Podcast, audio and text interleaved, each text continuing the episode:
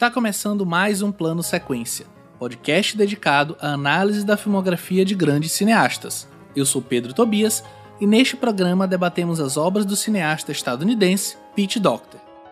Nesta gravação discutimos os seguintes filmes da carreira do diretor: Monstros S.A. de 2001, Up Altas Aventuras de 2009, Divertidamente de 2015 e Soul de 2020.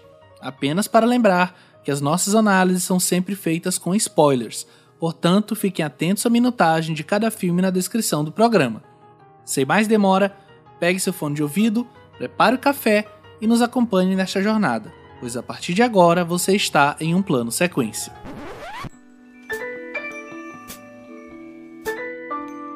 Say it's.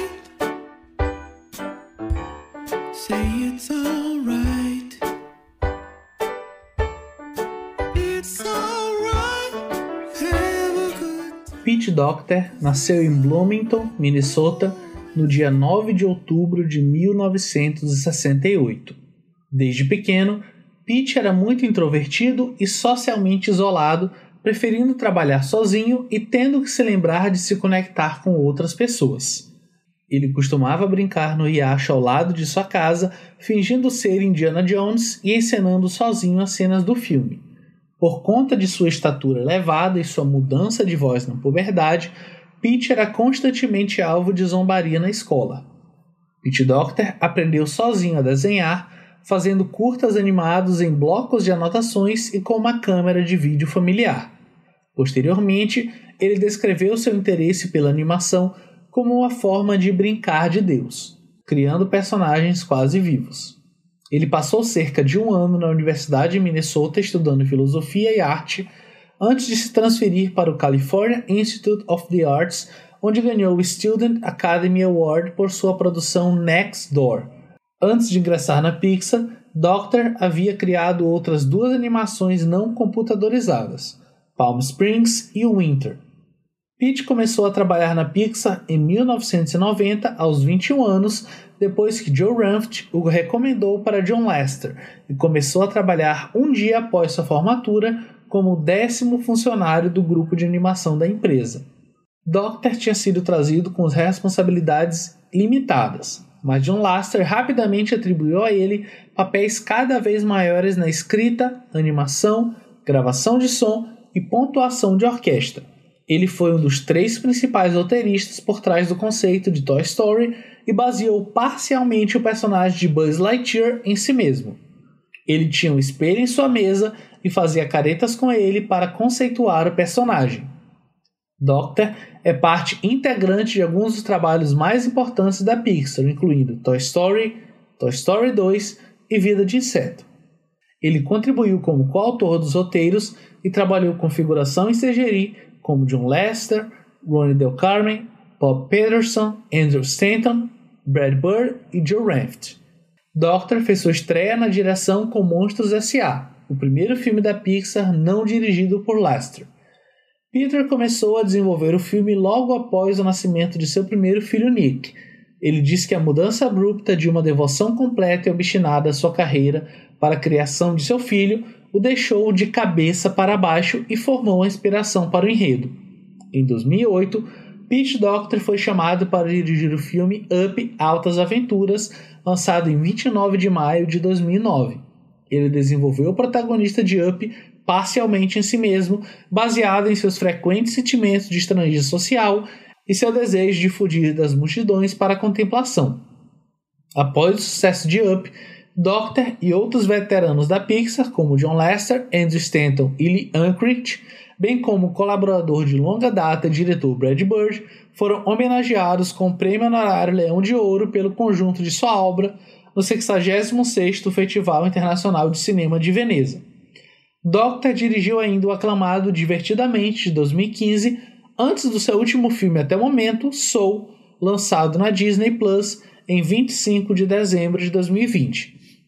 Para falar sobre o cinema de personagens deslocados de Pete Doctor, estão comigo Fernando Machado e Fernando, tudo bem?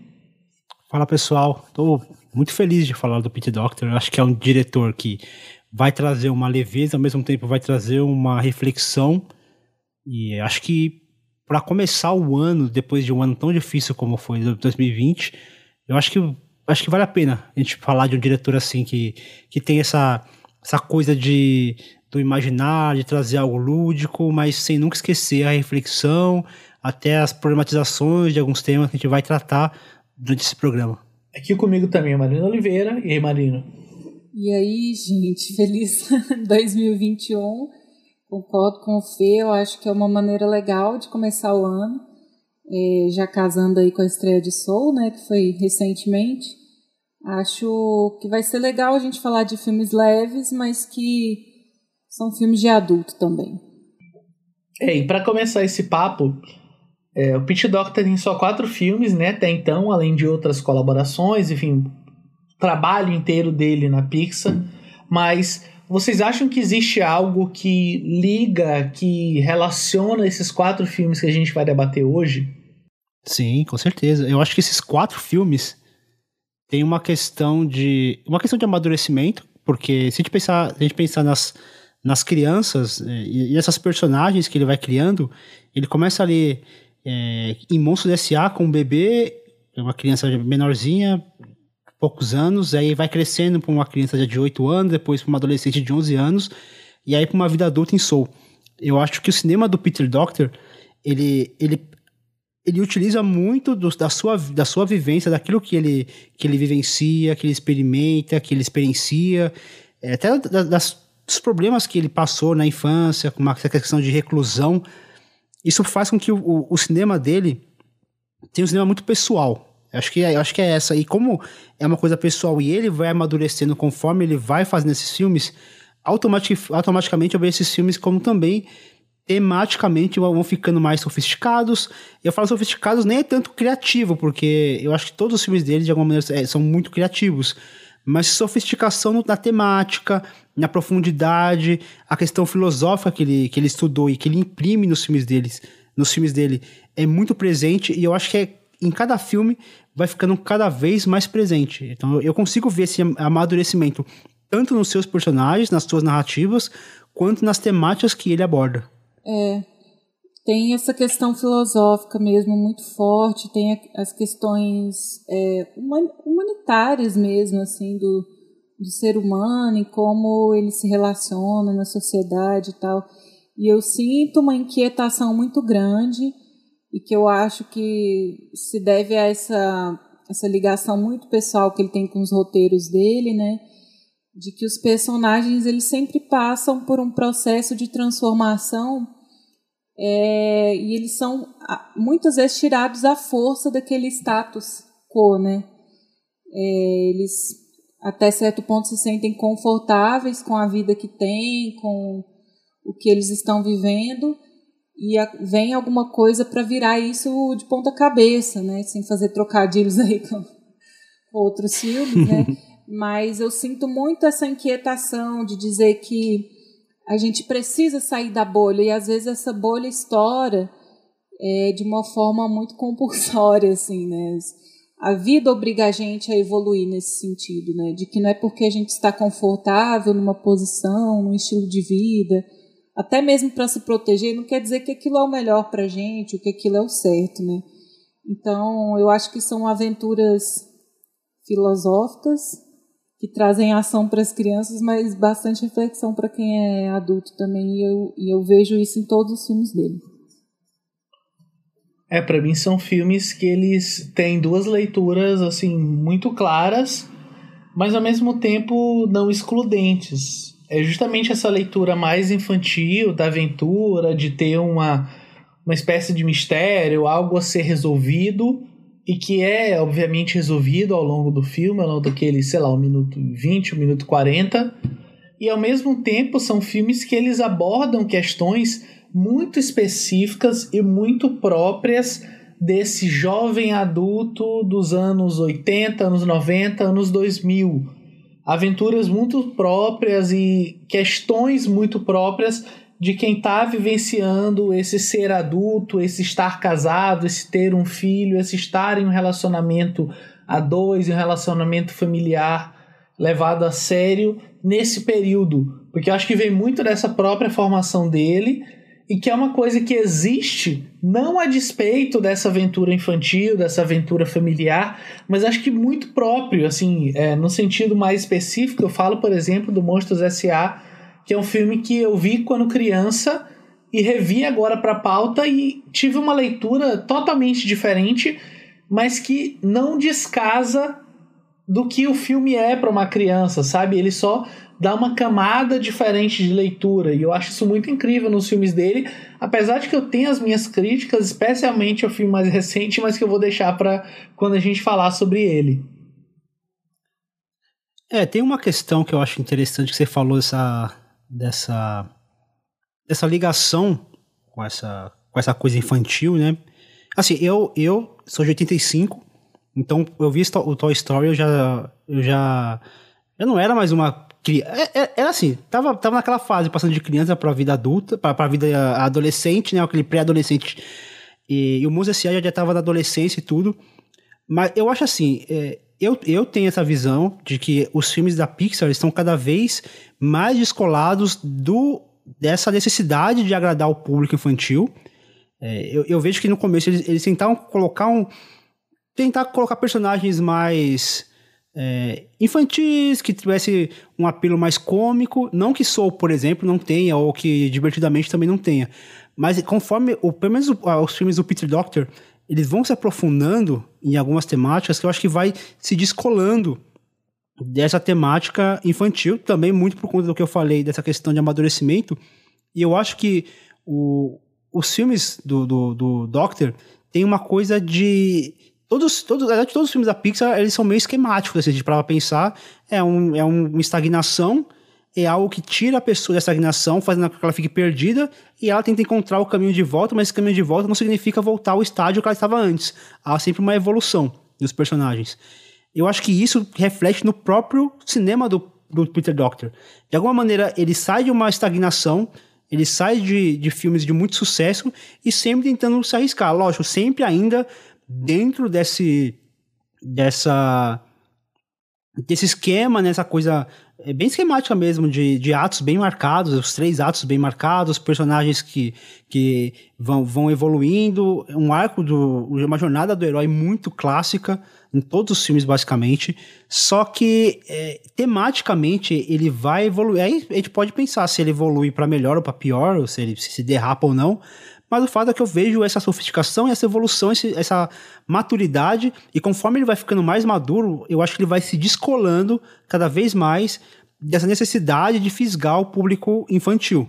Eu acho que cada vez mais ele vai fazendo filmes olhando mais para os sentimentos e para as percepções adultas do que do que pra, pra, tentando é, fisgar a atenção das crianças. Nossa, mas discordando um pouco, assim, para mim o penúltimo filme dele, Divertidamente, é o mais didático de todos para criança. É um, um filme que foi todo construído, uh, tanto técnico quanto esteticamente, assim, as, todas as escolhas do roteiro, do texto, para comunicar uma coisa para crianças que, claro, tem muitos adultos que não entenderam ainda, mas eu acho um filme muito muito didático para a criança entender uma liçãozinha, sabe? É, então eu não sei se ele está tão descompromissado assim com o público infantil. Não é nem descompromissado que você falou, né, Fê? Mas eu, é, eu vejo essa eu vejo essa evolução natural dele de abordar temas que acompanham o, momento de vida dele, que querendo ou não, não vão ter uma ligação tão forte com o, o universo infantil, né? É, mas a própria escolha do lúdico, assim, que o mote da Pixar é esse, né?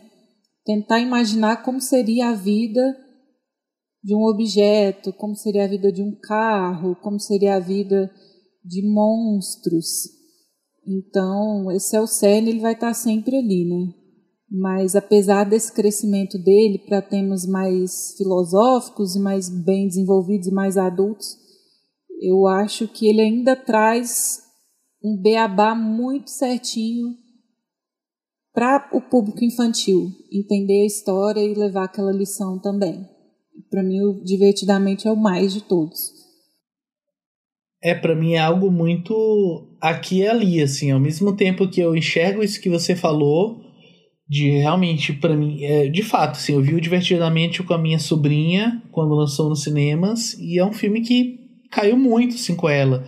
Eu até lembro de uma fala, até quando eu lembro, assim, eu fico emocionado da gente ver o filme e aí terminar e ela tá assim, sabe, com os olhos cheios de lágrimas, assim, enfim, chorando. E aí eu pergunto para ela, ah, você tava chorando, você se emocionou? Ela falou assim, não, eu não tô chorando. É só que meus olhos estão cheios de lágrimas. que bonitinha. Sabe? Super fofinha, assim. Ela tinha, sei lá, 5, 6 anos, assim, quando o filme saiu. É, é um filme que caiu muito pra ela e ao mesmo tempo caiu muito pra mim também. E por outro lado, eu enxergo filmes como, por exemplo, o Monstros S.A., que é um filme super simples, assim, na sua abordagem, especialmente quando você considera uma, uma leitura mais superficial. É, e o próprio Soul, que era um filme que tinha tudo para ser alguma coisa mais próxima do Divertidamente, mas para mim também é uma coisa super descolada, assim.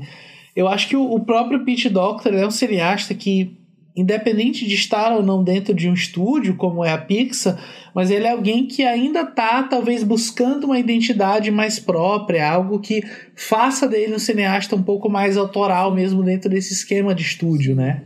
É, porque, querendo ou não, ele trabalha ele trabalha dentro das diretrizes da empresa, né? Então, talvez ele queira fazer um filme adulto adulto, mas dentro da Pixar não rola, né?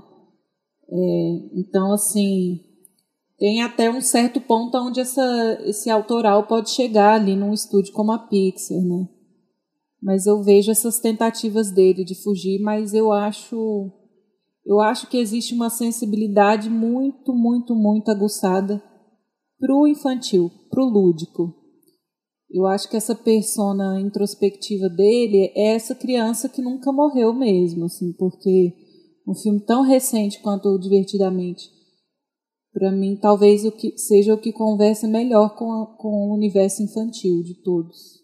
Mas vamos deixar essa discussão mais, mais para frente. Acho que a gente pode então partir para o primeiro filme da pauta, que ele vai fazer em 2001, Monstros S.A.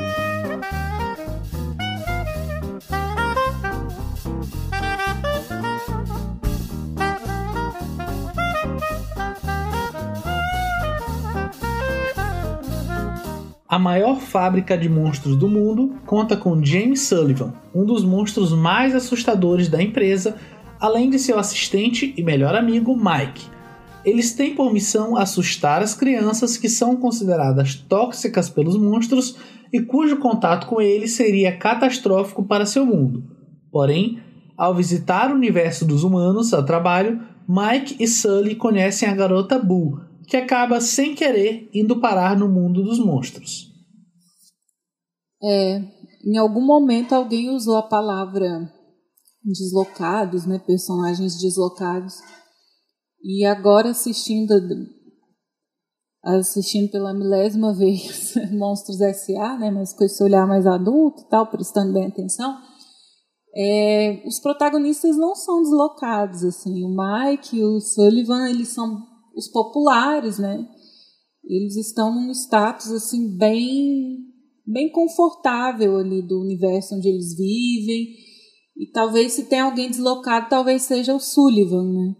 Porque o Mike ele tem namorado, ele é um cara que não se deixa abalar, assim, foi uma coisa que me, que me surpreendeu assistindo dessa vez, assim, que ele sempre aparece, eles sempre cortam ele dos comerciais, né, colocam um, um, uma tarja em cima da cabeça dele. Um, é muito um bom isso. Um selo, isso é muito bom. E ele ele não importa se ele não liga, ele está feliz de estar tá participando, de estar tá dentro. Eu não vejo essa nuance de, de reclusão, de deslocamento, de ser um loser, de ser. Parece que ele passa por cima de tudo muito bem, assim. Já o Sullivan, apesar de ser o maioral ali na empresa, ser o, mais popular, talvez isso seja algo limitante, né, para o personagem. Assim. Isso foi alguma coisa, uma piração que eu tive dessa vez, né. É, mas eu acho Monstros S.A. é talvez o filme mais redondo, assim, é, de todos os filmes do Peter e talvez da Pixar, assim, é um filme muito redondinho. Ele, ele começa num ponto e chega no ponto final, assim, sem barriga, sem escorregão. É um filme que tem um ritmo muito bom, né? E uma coisa que me surpreende, assim, toda vez que eu assisto é que o, o, o Peter, ele coloca não sei se foi ele que fez essa parte do roteiro, né? Mas tem umas, umas quebras de ritmo e de expectativa no humor, assim, do filme. É, que mesmo já tendo assistido várias vezes, sempre que tá passando na Disney eu paro para assistir e tal, mas é, eu sempre acabo rindo de surpresa, assim, de novo, né? Então, tem um momento que eles estão com o vilão ali, o, o lagarto, né? O jacaré. É, eles estão escondidos no banheiro, né? Num, numa cabine do banheiro e ele tá, ele fica invisível, começa a procurar nas cabines, né? E aí um, uma pessoa interrompe ele e você acha que beleza, eles se safaram, a cena termina ali. Mas de repente ele bate na porta, aparece os dois ali atrás escondidos com a Bu, né?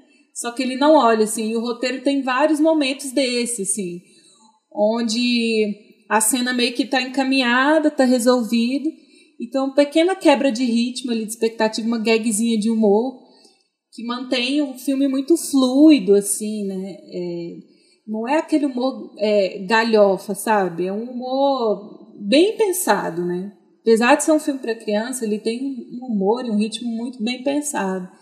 E daí uma coisa, uma piração muito louca, assim, que eu tive, né? Porque eu tô lendo Duna agora, e Duna basicamente é uma alegoria para falar é, da crise do petróleo que teve nos anos 60, né? Um filme muito, muito ecológico, assim, para falar como as fontes de energia é, não renováveis vão acabar com o mundo. Isso gera guerras, isso gera muita coisa ruim, que o ser humano, no geral, ele tem que encontrar uma maneira de conviver sem destruir o próprio, o próprio planeta e tal. E eu tava nessa piração assistindo Monstros S.A., assim, porque tem uma crítica meio velada ali a questão do uso da energia, da exploração do, do susto das crianças, né?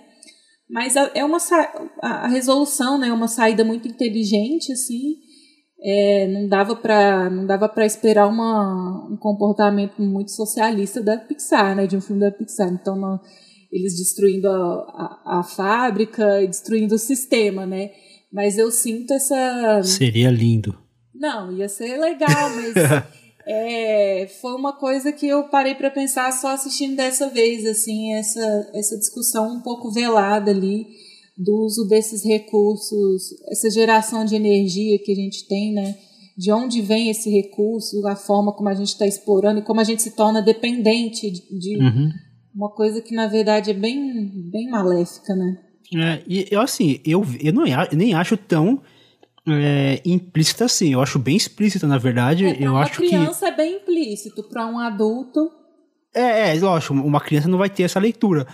Mas, por exemplo, uma cena que eu gosto muito, que ela é muito simples, mas para mim ela é muito simbólica, é bem no comecinho, onde o, o Mike, ele vai, ele fala que ele quer ir, quer ir de carro trabalhar, e o Sullivan vai falar, por que você vai de carro? Você tá aqui do lado, vamos andando.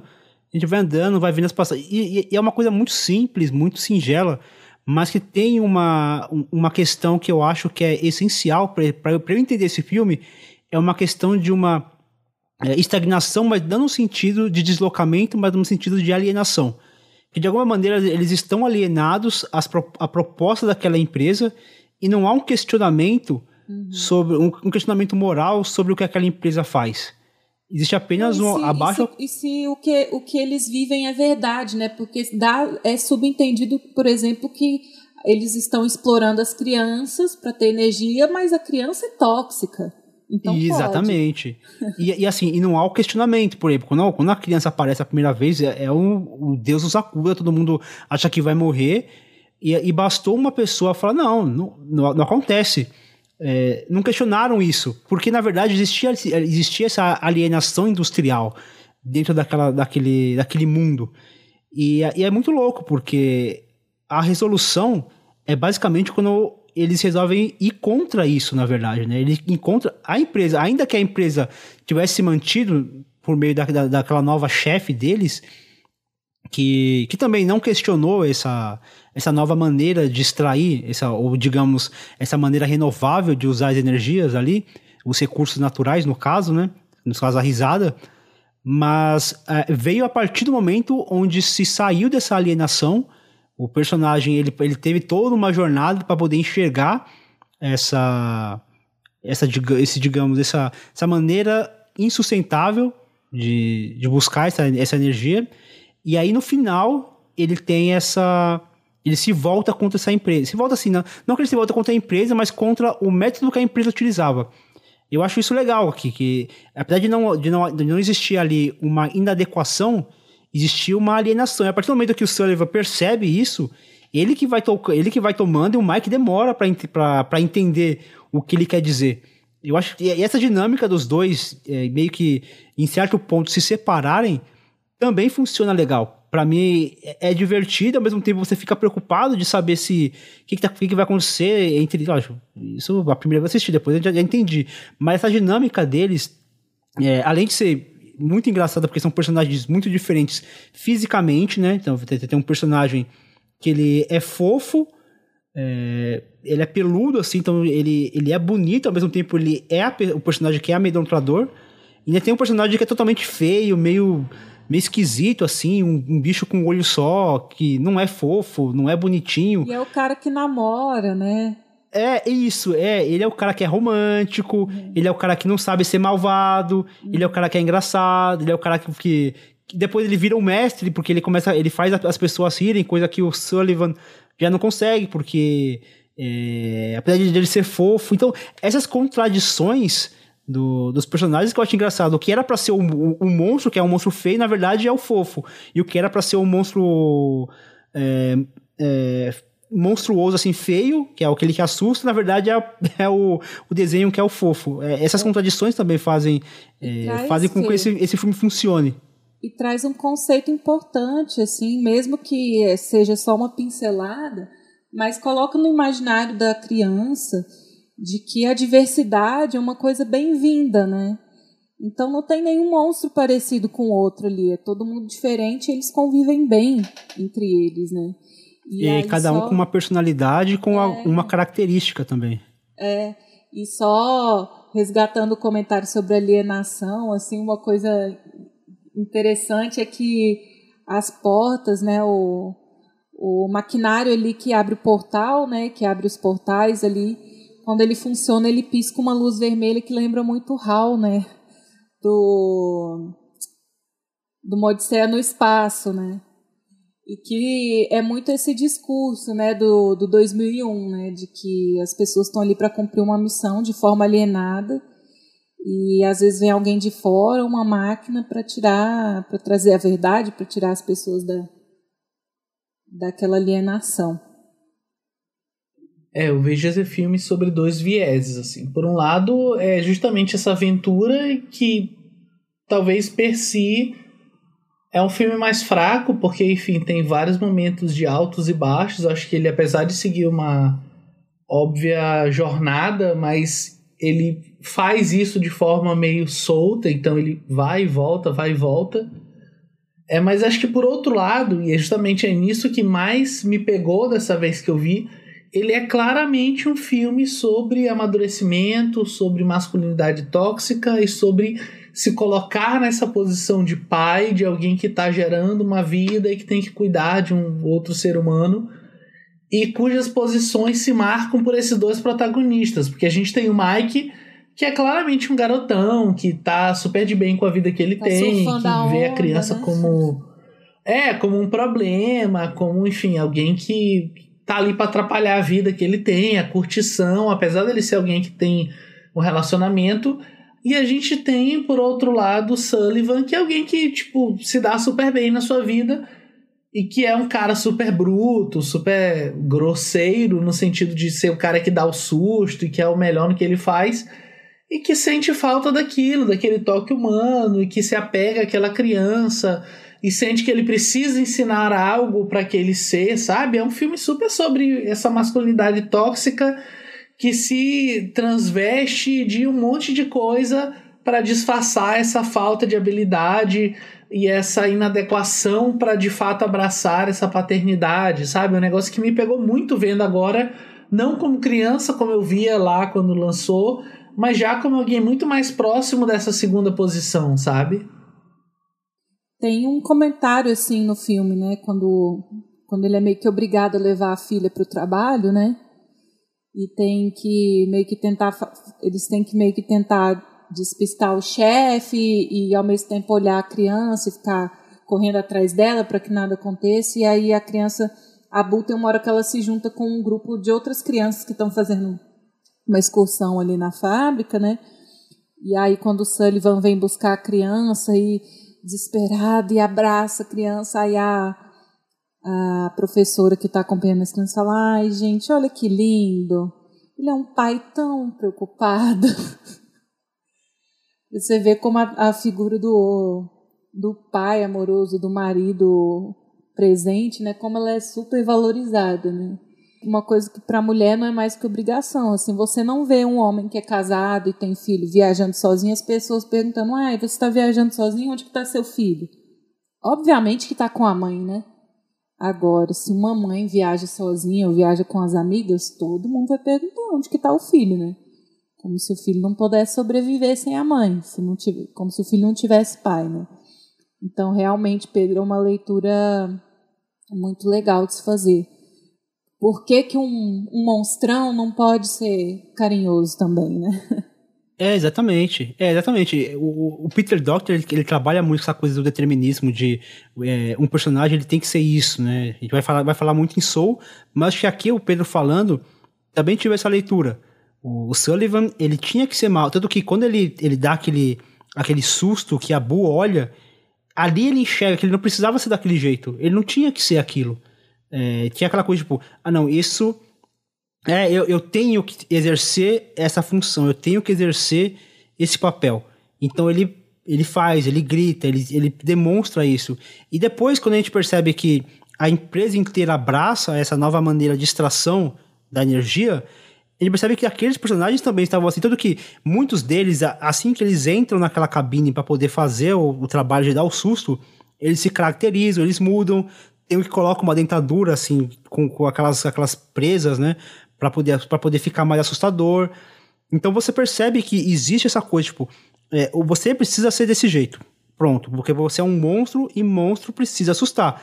Tanto que o Mike, ele, ele é um pouco frustrado no sentido de que ele não consegue ser uma pessoa assustadora. Ele gostaria de ser essa pessoa assustadora, mas porque, na verdade, meio que como, como se aquela sociedade é, fizesse com que ele o obrigasse a ser daquele jeito. Ele tinha que ser desse jeito. E o fato de ele não ser esse monstro assustador, isso também é, é, de alguma forma, ele é frustrado do que ele se sente muito mais realizado no final, quando ele se livra disso. Eu acho legal isso, de cada personagem ter essas características. Tanto que na produção do filme, a, a animação de cada personagem, até muitas vezes trejeitos, características, foi cada, cada personagem foi desenhado, de alguma forma desenvolvido por um artista independente, né? Então, o Sullivan, o Sullivan era desenhado e desenvolvido por, uma, por alguém que cuidava da, do visual, o outro cuidava do outro, então isso traz um, vários personagens com características próprias, com desejos próprios, com é, trejeitos próprios, é, e é isso, isso, que, que, é isso que a Marina também levantou, essa questão da diversidade. São monstros diversos, cada um com sua característica, e que não precisam seguir um determinado padrão. No final, isso fica bem claro. É, e a, a conclusão do filme, com o um olhar adulto, é que esse filme não precisava de vilão. O vilão é o capitalismo. É, a própria indústria, né? Que, que, é a própria indústria, né? O sistema é o próprio vilão. Assim, eu gosto, não é que eu desgosto do, do vilão, não. Eu acho um personagem engraçado e tem um pós-créditos muito bom ali com ele, né? Quando exilam ele, mandam ele para uma para uma casa, para um trailer de caipira e o menino ah, verdade, jacaré, verdade. começa a bater nele. Eu, eu sempre dou muita risada com aquilo assim, mas se parar para pensar a função narrativa é, do vilão ali, é mais para trazer esse ar maniqueísta de, de história infantil mesmo, né? Porque, na verdade, só o fato deles terem que ir contra aquilo que eles acreditavam e contra todo esse sistema onde eles vivem, meio que no começo ter que viver as escondidas, escondendo a menina ali, isso em si já é um, já é um problemão para resolver o filme inteiro, né? É, mas o Pedro falou que acha que o filme tem uns altos e baixos, assim, eu acho esse filme é, eu também não vi, não, esses assim, baixos, não. não. Não vejo nada que eu desgoste muito, não. Eu acho um filme bastante redondinho, assim, que tem um ritmo muito bom. Dessa última vez que eu assisti, assim, passou bem rápido assistindo o filme. E gosto da trilha sonora desse filme. Não é um escândalo como a trilha de Up, como a trilha de Divertidamente, mas a, a Pixar ela, já, ela trabalha muito bem é, os, as, as, trilhas diegéticas, as, as músicas. E só uma coisa que eu acho legal, assim, é que esse filme ele tem uma estética muito voltada assim para os anos 60, né, que foi uma época meio que de dourada nos Estados Unidos, né, dos primeiros televisores a cor e tudo mais. E a, os créditos iniciais eles têm esse estilo é, esse estilo todo pop art com, com geometrismo, assim, com. Parece, me lembra muito a abertura de Sabrina, sabe? Da, da feiticeira. E aí a gente vê, assim, no, no cenário, nos elementos do cenário, que eles têm os modelos de televisão e tal, que são bem dessa época, assim, que eu acredito que é um comentário também sobre a importância da mídia ali. A gente sempre vê é, a, os, os repórteres, os, os, jornais cobrindo os acontecimentos de forma bem sensacionalista, são, é, são momentos do filme bem engraçadinhos, assim, quando eles vão entrevistar, quando tem a primeira aparição da criança ali, né, que eles vão entrevistar as pessoas na rua e o cara, não, porque a criança me matou com raio laser, não sei o quê. Então, eu acho que é, foi uma, uma escolha estética, mas que ambienta bem o discurso que eles estão querendo trazer. Não, e visualmente é um negócio assustador. Que esse, o detalhe dos, dos pelos do Sullivan, quando ele tá naquela. Quando ele tá na neve, e assim, tem, aparece o, o, pé grande, então a gente vê o contraste da neve com, com o pelo, que é bem colorido, e o, e o Mike também ser verde, e o contraste com, com o gelo. É, e assim, a cena é um pouco mais escura, né? Porque ali eles estão no momento que eles foram meio que banidos, então ela é mais sóbria, mas mesmo assim é muito marcante esse contraste de cor, de textura. Assim, a, a, a Pixar é um absurdo, assim, o que ela faz com, a, com as texturas. É. O render da Pixar. É, não, assim, e o salto que a gente, que a gente percebe que o, acho que é o terceiro, é o terceiro, porque o primeiro foi Toy Story, aí teve Toy Story 2, e aí teve o Vida de Inseto, então é o quarto filme da Pixar. E assim, o salto de qualidade de imagem, de textura, de movimentação dos, do, do, dos personagens do Toy Story 1 para esse é um salto gigantesco. E Toy Story já foi um marco, né? Já foi uma coisa assim absurda. É, a gente a gente percebe assim, isso tá isso é na história do do mercado criativo, assim, as coisas evoluem na base da pressão e da necessidade sim, sim. mesmo, né? Então eles começaram é, assim, para quem não sabe, uma curiosidade, mas esses estúdios de animação, eles usam softwares próprios. Então, para você trabalhar na Disney, você passa num processo seletivo e depois você treina durante seis meses para aprender a usar o software deles. Se você não se adaptar, você já é demitido, você nem vai começar a trabalhar, entendeu? Então, eles usam um programa próprio e então quando eles fizeram o Toy Story, obviamente eles começaram do zero, né, a desenvolver esses softwares de animação, de modelagem 3D. E aí, se você pega esse primeiro Toy Story, assim, é bizarro quando os bonecos que são plástico, madeira, que são materiais é, materiais mais sintéticos, né, eles conseguiam renderizar bem.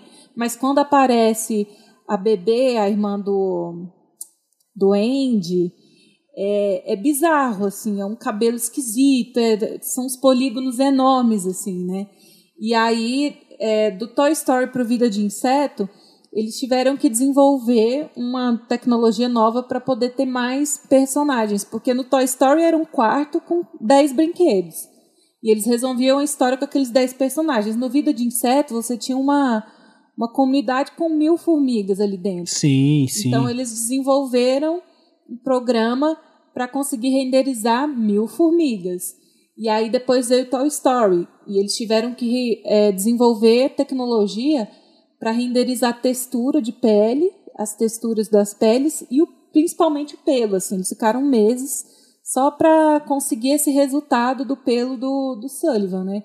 E aí depois eles fizeram carros e tiveram que desenvolver um render só para metais, né? Para fazer aquele carro cromado com aquela aquele reflexo da luz, né? Isso. Isso. Então, assim, cada filme a gente consegue ver claramente essa evolução e, e eu acho que é uma uma evolução é, uma evolução bem esperada, assim, que eles vão chegar muito próximos do real. E aí, quando conseguir aquilo, eles vão retrocedendo e buscando traços mais cartunescos de novo, coisas mais simplificadas, porque já não, não precisa parecer que é de verdade, né? Até é, porque tem que é ser um realismo. É, é um realismo, mas não um realismo de, de deixar o personagem com características reais, mas um realismo de textura, né? Porque se a gente pegar o, os adultos de todos os desenhos da Pixar, os adultos nunca parecem realmente adultos. A gente vai falar isso muito no, no, próximo filme, no Up, né? É um cartoon, né? É um cartoon. Eles deixam isso bem claro. Eles não fazem questão de fazer uma animação que onde o, o ser humano pareça um ser ou mesmo os animais. Eles são muito cartunescos, mas a textura é muito real. Por exemplo, e Os Incríveis é um negócio assustador. Quando os personagens estão na água, se movendo, nadando, e, e movimento de cabelo. É, é assim. elementos físicos, né? Exata, exata, é um negócio assustador o que eles fazem. É, ele queima uma memória de computador. é, eu vou comentar rapidinho que a gente tocou nesse assunto do, do realismo, né, do render e tal, e como é uma decisão acertada da Pixar e da Disney de se afastar de um realismo, de um ultra realismo, né? Existe o realismo, tem fio de cabelo, assim, aquele filme da Valente, eles penaram para fazer aquele cabelo crespo ruivo dela, né? E que cada fio foi a tecnologia que eles usaram no 11 SA, cada fio ele se mexe independentemente um do outro, né? Então, quando o vento bate, eles podem voar em, em direções diferentes e tal. Então, existe esse nível de realismo, mas o, uma, uma escolha estilística, né, de fazer o traço cartunesco, o olho grande, a boca grande, eles mantêm.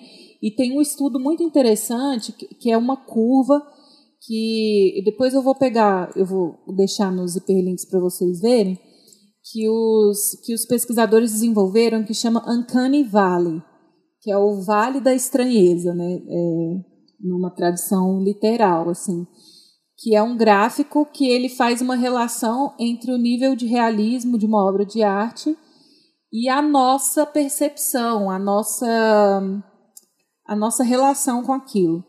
Então, quanto mais próximo do real, maior é o nível de estranheza que a gente tem. Porque nunca vai ser 100% perfeito e seu cérebro ele vai, ele vai aceitar que aquilo está muito real, está muito real, está muito real, mas tem uma coisinha estranha. Tem algo que não se encaixa. Mas vai entender que, que aqui tem algo estranho na realidade. Tem algo que não está se encaixando. Então, quando você tenta pegar uma coisa sintética, artificial, e deixá-la muito realista para enganar o seu olho, para fazer você acreditar que aquilo é real, aquilo vai deixar o seu nível de estranheza absurdo, assim, gera um incômodo na gente, enquanto pessoa, muito grande. Então, quando você pega um, um filme que tem um CGI que é muito bom, mas não é perfeito, já dá um negócio estranho na gente, né? Então, por isso que é interessante você usar dos recursos realistas para coisas não humanas ou não naturais, tipo bicho, né? Que é o caso do Mogli, por exemplo, do Rei Leão, né? Que tem bicho entre aspas, de verdade, só que falando e rindo, que é uma, um, algo que causa muita estranheza. Então, use esse recurso super realista para fazer algo que não seja um ser humano ou um animal, porque isso causa no nosso psicológico um nível de, de distanciamento e estranheza muito grande. A gente vai deixar o, o gráfico aí para vocês verem. Muito legal. Tanto que e é interessante como, como eles pensam tanto nisso, que, por exemplo, o, o Sullivan, ele seria um personagem que ele foi pensado como um personagem de óculos. Ele usaria óculos. Mas eles preferiram tirar esse óculos dele porque eles queriam que os olhos transmitissem emoções. Emoções de, monstro, de, monstruosidade, mas de ternura. Quando ele olha para Boo, os olhos dele se marejam, eles, eles ficam maiores.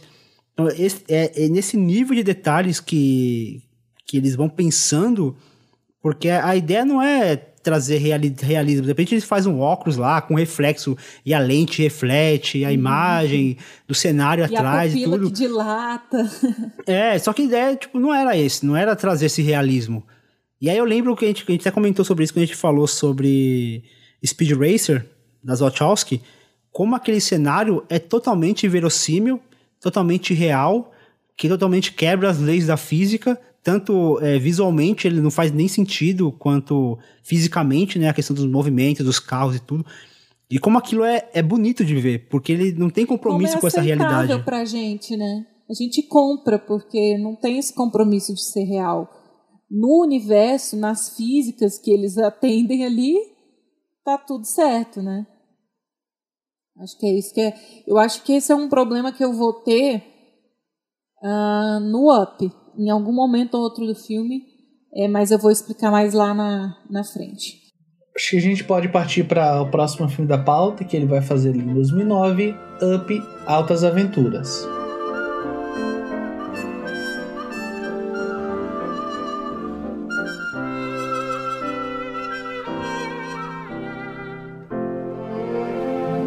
Carl Fredricksen é um vendedor de balões que, aos 78 anos, está prestes a perder a casa em que sempre viveu com sua esposa, falecida Ellen. Após o incidente, Cal é considerado uma ameaça pública e forçado a ser internado. Para evitar que isto aconteça, ele põe balões em sua casa, fazendo com que ela levante voo.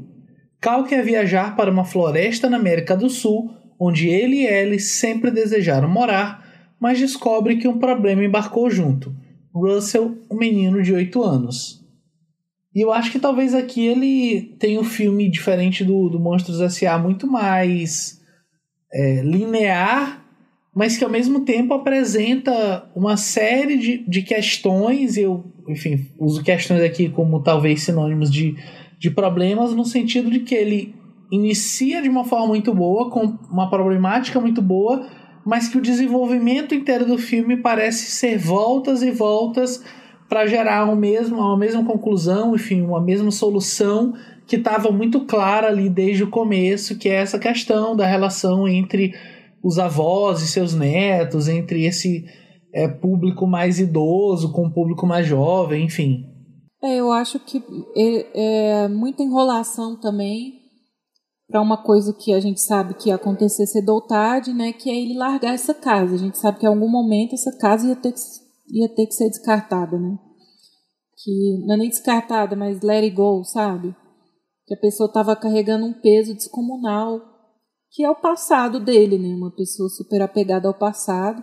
E talvez essa temática converse exclusivamente com os adultos, né? Acho que uma criança não, não vai se ater tanto à questão de você não conseguir seguir com a sua vida, né? Você ficar apegado a uma pessoa. Tem uma frase muito didática ali no meio do filme, né? Que ele diz que era só uma casa. Que ele ia ajudar a Kevin, porque a casa é só um objeto, né? Que a gente não deve ter o apego ao, ao objeto e sim ao, ao humano. É, mas eu concordo, assim, é um filme que a, os créditos iniciais, assim, a introdução do filme dá um baile em qualquer filme de romance e drama, assim. Só aquele começo já paga o filme. É de uma sensibilidade absurda para uma pessoa é, tão jovem quanto Peter, né? Na época que realizou o filme, assim, todos os roteiristas do filme, o pessoal que trabalha na, na Pixar, assim, eu acredito que não tinha ninguém de terceira idade trabalhando ali naquele filme, sabe? Mas existe uma uma sensibilidade tão grande para dar conta é, dessa questão que é envelhecer, né? E como é como é um processo que às vezes passa num piscar de olhos mesmo, né? Quando você vê, você já envelheceu, o tempo já passou. É, e se você, e a gente tem que achar um jeito de, de lidar com isso, de conviver com isso. E conforme o tempo passa, coisas vão ficando para trás mesmo, né? Não tem como você querer se apegar àquilo, querer viver de passado, né? É, então, eu acho, não só isso, né? Uma história de amor muito bonita ali no começo do filme. É uma, a, a Ellie é uma presença muito bonita, muito marcante ali no filme. Só que eu acho que o filme tem essa barriga ali que tenta introduzir um, um, um vilão super maniqueísta ali no meio. E aí a gente estava comentando sobre o Vale da Estranheza antes, né? Não tem a ver com o Vale da Estranheza, mas tem a ver com uma uma suspensão de descrença muito grande que tem que acontecer. Aliás, a gente está falando de um filme que um cara voa numa casa com balões. E isso no, no, universo fantasioso eu acho super aceitável, assim, mas chega um ponto do filme que eles usam de uns recursos tão absurdos para essa história seguir, para fazer sentido. Então a gente te, passa a ter cachorros falantes e em um dado momento ali no ápice do, da ação, os cachorros pilotam aviões. Então isso é uma coisa que me irrita um pouco no filme, assim, apesar da casa com balões, é uma coisa que talvez a, a, a, os físicos consigam realizar, né? Agora, cachorros falantes que pilotam aviões, assim, e um, e um mandante super cruel e maldoso, é, que já era para estar tá morto, inclusive, né? Porque ele deve ter uns 200 anos. Então, eu acho que o, o, o, o roteiro acaba se valendo de uns recursos muito absurdos, muito sensacionalistas, é, para tocar a ação da história. Eu acho que não precisava dessa super ação, dessa super ação ali é, no meio do filme. Eu acho que o filme, se ele mantesse, mantivesse esse tom mais introspectivo, que talvez para uma Marina que não é roteirista, não entende nada de roteiro, né? talvez não funcione, né? mas eu pensando aqui, se ele conseguisse transpor o clima do início e, a, e focasse na relação é, do Frederiksen com aquela criança, é, talvez fosse mais, mais interessante, assim. Mas é um filme que eu ainda gosto muito. É, esse filme ele levou um Oscar pela trilha sonora, né? E é uma trilha muito bem utilizada, ela pontua o filme inteiro, só que com estilos, com, com cadências diferentes. Assim, é uma trilha lindíssima que dá conta de muita coisa, né? Dessa melancolia, dessa saudade e dessas relações que vão se construindo ali. Eu acho até legal, sabe, a Narceja, o Doug e tudo mais. Só que eu acho que o filme vai inserindo muitos elementos ali e acaba criando um barrigão, uma pança enorme ali no meio, que eu acho que quebra um pouco o, o deslumbre que eu tive com, a, com aquela história do começo. Né? É, e essa abertura, ela é assim, ela é de uma poesia ela assim, ela é de uma aula de roteiro, de estrutura, de montagem. Trilha sonora do Michael Giacchino aqui, tipo, ele ganhou o Oscar por essa, por essa trilha, por esses, essas três músicas do começo, assim, que é um, um, é um brilho, assim. É uma, é uma trilha, assim, que, que emociona só de ouvir a trilha. E aí, quando você vê aquela montagem, aquelas elipses, é, é assim, é, é um negócio de outro mundo. O problema é... é tão vida real, né, Fernando? Que Muito. Chega até a ser cruel em alguns momentos, né? Você é, então... a vida é daquele jeito mesmo. Você faz planos, você junta dinheiro para viver uma aventura e aí seu pneu fura. Aí você tem que. Isso é tão vida adulta, tão vida real, que as crianças talvez não consigam acessar é, a poesia que tem essa, essa introdução do filme. Sim, é, esse plano frustrado por uma necessidade maior, isso é muito recorrente. Isso, e assim, esse início ele, ele tem um impacto tão grande que aí tem dois problemas. Aí tem essa questão, dois, dois problemas. Tem um problema que talvez a gente espere demais depois de uma abertura tão impactante, que a gente espere que algo tão impactante quanto fosse acontecer, porque a gente já fica meio que amortecido diante de um impacto tão grande em 20 minutos de filme. Só que o problema não é que o filme não consegue dar conta desse impacto inicial que ele cria. Eu acho que o problema é que a, essa quebra ela é muito abrupta e ela é muito demarcada. Por exemplo, para mim, a gente, a gente, tem esse clichê de que é um filme é, para criança, mas quem sente o filme são os adultos, mas acho que aqui ficou muito demarcado. A passagem é, do filme. Do drama pra aventura, né? Foi muito rápido e muito abrupto, assim. De repente, uhum. você vê eles estão voando já e, e, a, e, a, aventura tá acontecendo, eles já chegaram. E assim, a gente entende. É, suspensão de descrença, lógico. A gente não tá falando aqui que ah, o filme tem que ser é, cientificamente Realista. acurado. A gente não tá. Não é o Nolan, a gente não tá falando do Christopher, do Christopher Nolan aqui. Mas a questão é soluções fáceis, soluções que, Absurdas. por exemplo. É, para mim, a solução de, de, de passar de uma tormenta e ele cair justamente na Venezuela, justamente na cachoeira que ele queria ir. Em menos de 24 horas. É, é uma solução, é uma solução boba, assim. Eu entendo. A gente não tá querendo acurar, assim, a gente não quer que a pessoa. É, porque eu pego e falo, não, mas a distância dos Estados Unidos para lá é tanto, com a velocidade do. Não, não é isso. Mas assim, a questão. Eles, até porque, Fernando, eles deixam isso bem claro no filme, numa metáfora muito, muito engraçada, que é o menino jogando o, o GPS. GPS pela janela. Exatamente. Mas é a solu as soluções são muito, são muito simples, assim. As soluções elas são muito jogadas, elas não são desenvolvidas. E aí você tem aquele começo que é tão impactante que aí já, você já se prepara para o que vem. E tudo que vem é, vai de, de encontro a isso, vai, vai contra isso, contra essa sofisticação narrativa, temática, de montagem, e se torna uma história linear, clichê, cheio de é, maniqueísta, com soluções simples e fáceis. Então, ainda que, a história ela é divertida, a relação do Frederiksen com, com o menininho, ela é uma relação interessante, ela é engraçada, ela é divertida.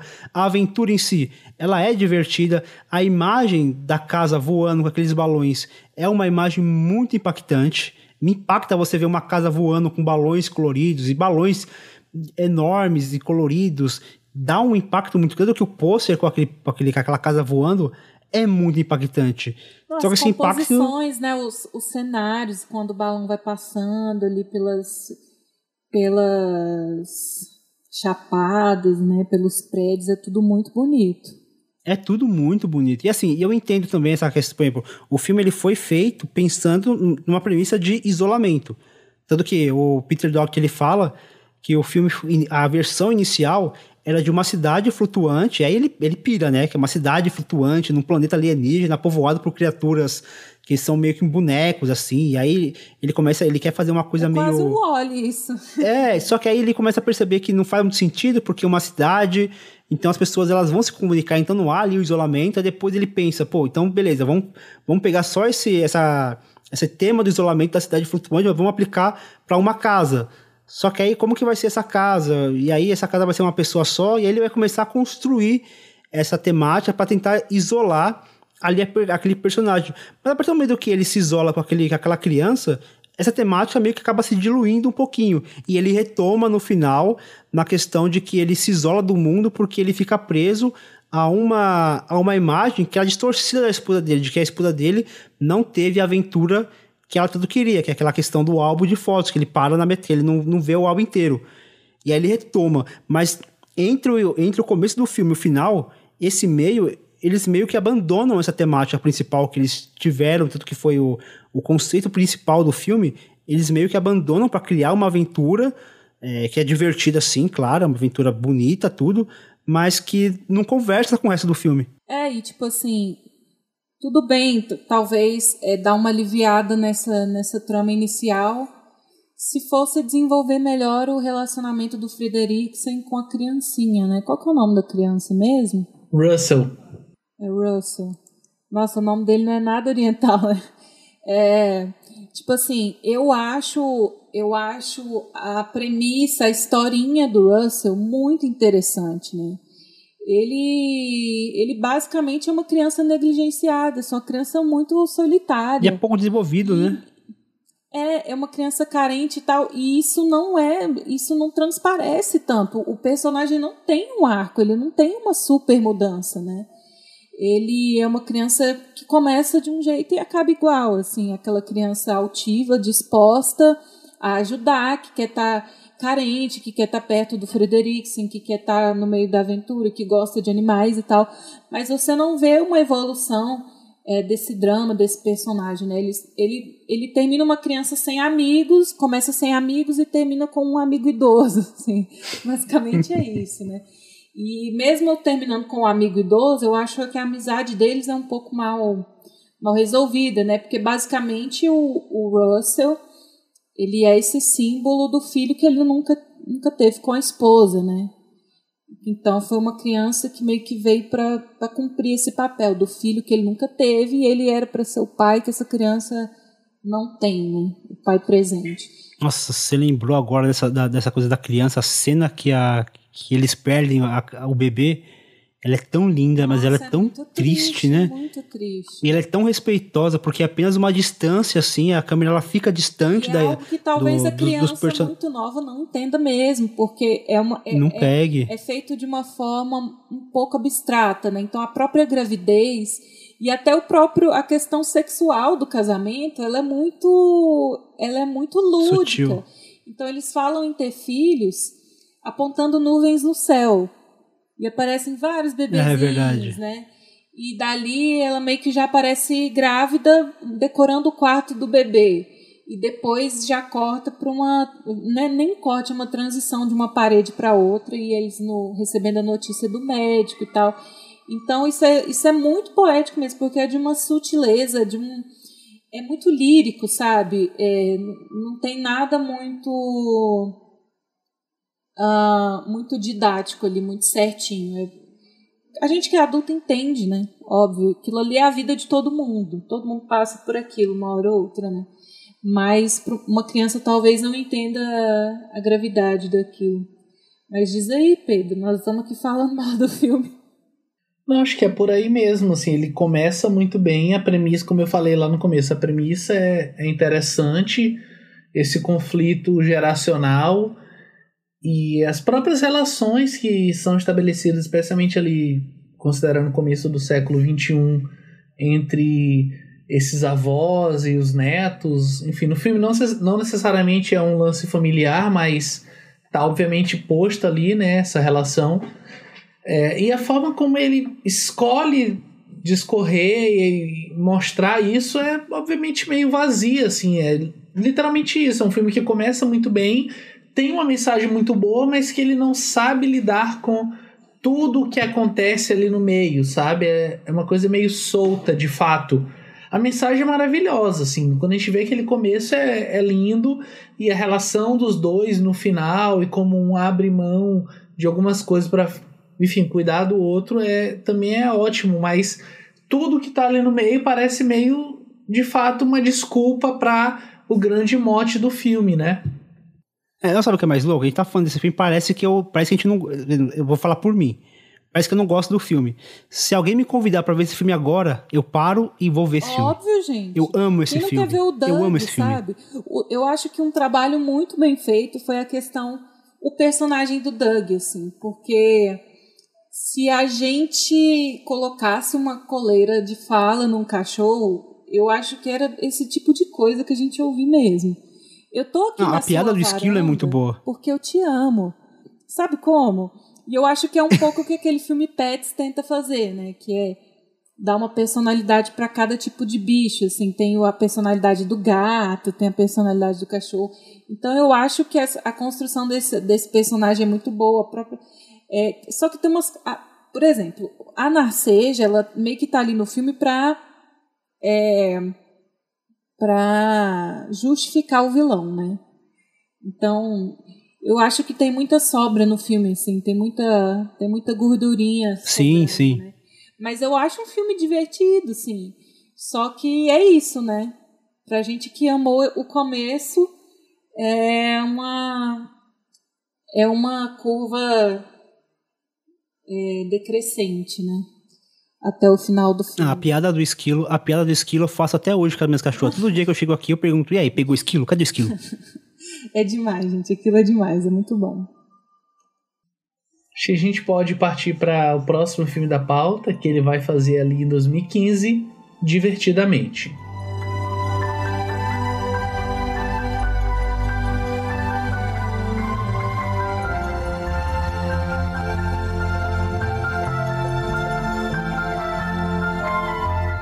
A mudança para uma nova cidade, as emoções de Riley, que tem apenas 11 anos de idade, ficam extremamente agitadas. Uma confusão na sala de controle do seu cérebro deixa a alegria e a tristeza de fora, afetando a vida de Riley radicalmente. E aí eu acho que tudo que a gente falou sobre o Up aqui é o contrário, assim. É um filme que tem um mote muito óbvio e tem um período, digamos assim, um período curto, um desenvolvimento super interessante, mas que o filme inteiro se justifica a partir disso e não o contrário, sabe? É um filme que está muito ligado a esse interesse do Pete Doctor no subjetivo e no aspecto filosófico da psique humana. Enfim, não tem como não dizer isso, até porque é um filme que trata sobre essas emoções. Mas ao mesmo tempo é um filme que funciona muito bem para crianças e, e lida muito bem com a forma como elas enxergam esse amadurecimento, não de passar da infância para a adolescência, mas de uma infância mais é, lúdica para uma infância um pouco mais realista, né? Gente, eu assim, eu acho que na questão técnica do roteiro, é, na questão da, da psicologia infantil, da, da pedagogia, esse filme é genial, assim. É, eu que não tenho muito convívio com criança, então às vezes quando eu preciso conviver, tem algumas questões muito práticas, muito corriqueiras do dia a dia que quando uma criança te pergunta, você você pena em explicar aquilo para a criança. Então, é, eu lembro, eu me lembrei muito claramente agora de uma situação assim quando eu era muito pequena, a gente tinha ensino religioso na escola e um dos meus colegas perguntou para a professora que ela estava falando que Deus criou os bichos não sei o que e tal. E ele perguntou para a professora, mas se Deus é tão bom, por que, que ele criou animais ruins como o leão e a cobra que come a gente? Se Deus é bom, por que, que ele criou um animal ruim? E aí, para você explicar para uma criança que, obviamente, o animal não é bom nem ruim, que a natureza, que tem uma, um, um ciclo, que tem uma cadeia alimentar, é toda uma volta que você tem que dar, né? E criança faz esse tipo de pergunta e a gente que é adulto já tem aquilo tão tão claro e na hora que a gente tem que explicar, a gente tem que ter, fazer, escrever uma tese de doutorado, né? Então eu acho que esse filme ele explica, ele cria um universo complexo que tem suas próprias regras. Eu, pelo menos de todas as vezes que eu assisti, eu não encontrei furos para aquele universo que ele criou para o funcionamento, para as regras existentes ali dentro. Para mim, tudo é muito coerente. Ele criou toda uma estrutura para explicar para a criança por que, que ela, ela tem sentimentos ruins e sentimentos bons. Por que, que chorar é importante? Por que, que você não pode menosprezar é, sentimentos, entre aspas, negativos? Por que, que você tem que sentir raiva? Você tem que sentir indignação? Você tem que sentir tristeza? Você tem que chorar? por que, que a, e, claro, para crianças mais velhas e depois que a gente vai crescendo, por que, que os sentimentos eles são tão mistos e a gente não consegue interpretar direito o que está sentindo? Então são coisas tão tão do dia a dia, tão corriqueiras, né? E que tem muito adulto que não entendeu ainda, que precisa fazer muita terapia para entender, né? Por que, que você tem que chorar sim?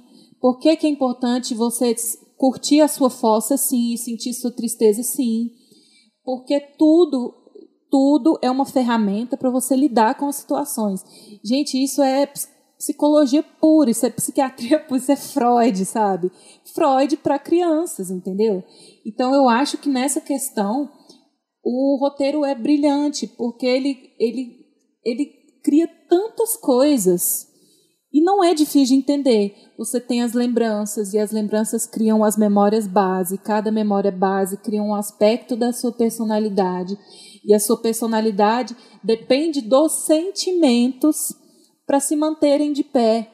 Então, Todos os sentimentos, quanto, né? É, quanto melhor você equilibra e lida com seus sentimentos, mais fiel você consegue ser à sua essência. Então, se você consegue lidar com as situações de maneira saudável e sentir os sentimentos que você tem que sentir, você consegue evoluir, você consegue manter a sua essência e continuar você mesmo. Gente, como que você explica isso para uma criança? divertidamente, sabe? Então é um universo muito rico que não deixa pontas soltas. Isso eu acho genial. Eu gostei muito, Mário, dessa sua ilustração, dessa questão do seu, do seu colega, que perguntou da questão do, do, de Deus e os leões, e bichos, e sim. Porque, assim, realmente, um adulto conseguiria explicar. Porque a gente convive com isso o tempo inteiro. A gente convive com. A gente, a gente, a gente entende, ainda, ainda que, que a gente não vá para um lado religioso, mas você conseguiria explicar de modo até é, científico, científico, de modo evolutivo, o que, que acontece com os animais. Você conseguiria explicar. Agora, a gente não, a gente adulto, a gente nunca foi ensinado a lidar com as nossas emoções. Se uma criança te pergunta é, por que eu sinto saudades, a gente vai se enrolar todo para explicar o porquê que ela sente saudades. E assim, é, o filme ele foi desenvolvido, foi uma ideia que o Peter Doctor teve quando ele começou a perceber que a filha dele estava se sentindo muito é, ansiosa, reservada, quieta depois da mudança, e ele passou por isso, porque ele veio. É, Estados, ele foi para os Estados Unidos a partir da Dinamarca, porque ele, o pai dele foi estudar música, ele acompanhou, e aí ele percebeu que ele teve muita dificuldade em se enturmar. E aí ele sentiu esse deslocamento que a Riley passa, né? E a filha dele passou a ter, e ele começou a observar isso, e aí ele começou a se perguntar o que que passa na cabeça de uma criança numa situação dessa. E aí ele foi consultar vários psicólogos, é, doutores, professores de psicologia, para entender e para estruturar essas emoções. Tanto que de início ele teria outras emoções além do, da raiva, da tristeza, do nojo, da alegria. Teria ainda o medo e a surpresa. Só que aí o medo, como medo e. e é, não, como a surpresa e a alegria eles são meio parecidos, né? Então eles acabaram deixando apenas essas cinco emoções. E aí, a partir desse, disso, ele começou a estruturar como que esses, como que esses elementos eles podem se misturar, criar uma engenharia que eu acho brilhante a forma como você falou, Mari, como ele estrutura a questão das, das memórias bases, aquela piada maravilhosa da do comercial, que é aquela memória que aparece do nada, aquilo é brilhante, aquilo é engraçadíssimo e, e assim, e algumas sacadas, como por exemplo a linha de pensamento, aquela linha do trem, eu achei aquilo muito bom. E como você dorme, ela para e às vezes ela, ela se Nossa, perde. É tem, muito tem boa. um comentário muito adulto, assim, quando eles estão no trem do pensamento, eles falam que opinião e.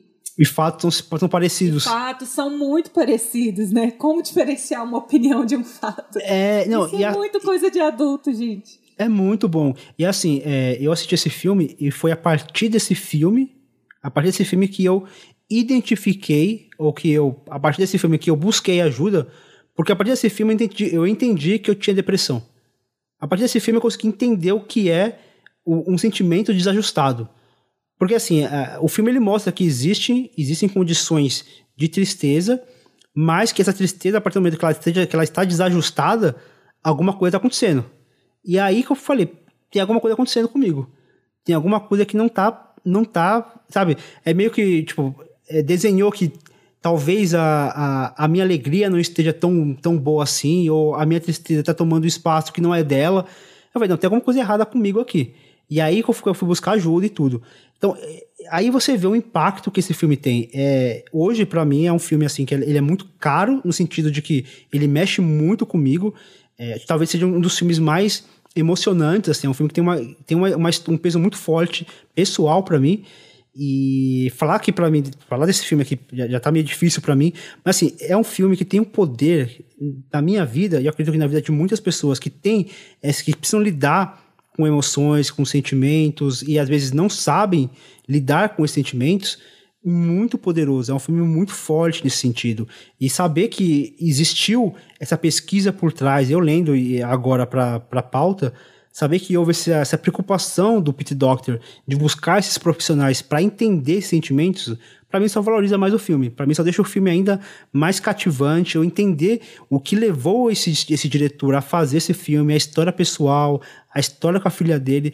Para mim só faz esse filme se tornar ainda mais é, mais importante, mais forte. Eu começo a lembrar, assim, da, da trilha sonora do, do, do Michael Giacchino, uh, daquele, daquele, uh, daquele arpejo no começo do, do, daqueles acordes no começo da música, já começa a me emocionar, assim, porque já começo a lembrar de um monte de coisa, da como, como eu vi esse filme no cinema, como ele mexeu comigo, como eu... É, na minha primeira consulta com a minha psicóloga é, que eu tive, esse filme foi pauta da conversa, Então é, é um filme assim que, para além de ser um filme que ele tem um, um, uma estética assim linda, é muito bonito você ver que ele tratar de uma coisa que é que é, não é palpável, né? Sentimento. Como que você vai fazer uma imagem um sentimento? Como que você vai descrever fisicamente um sentimento?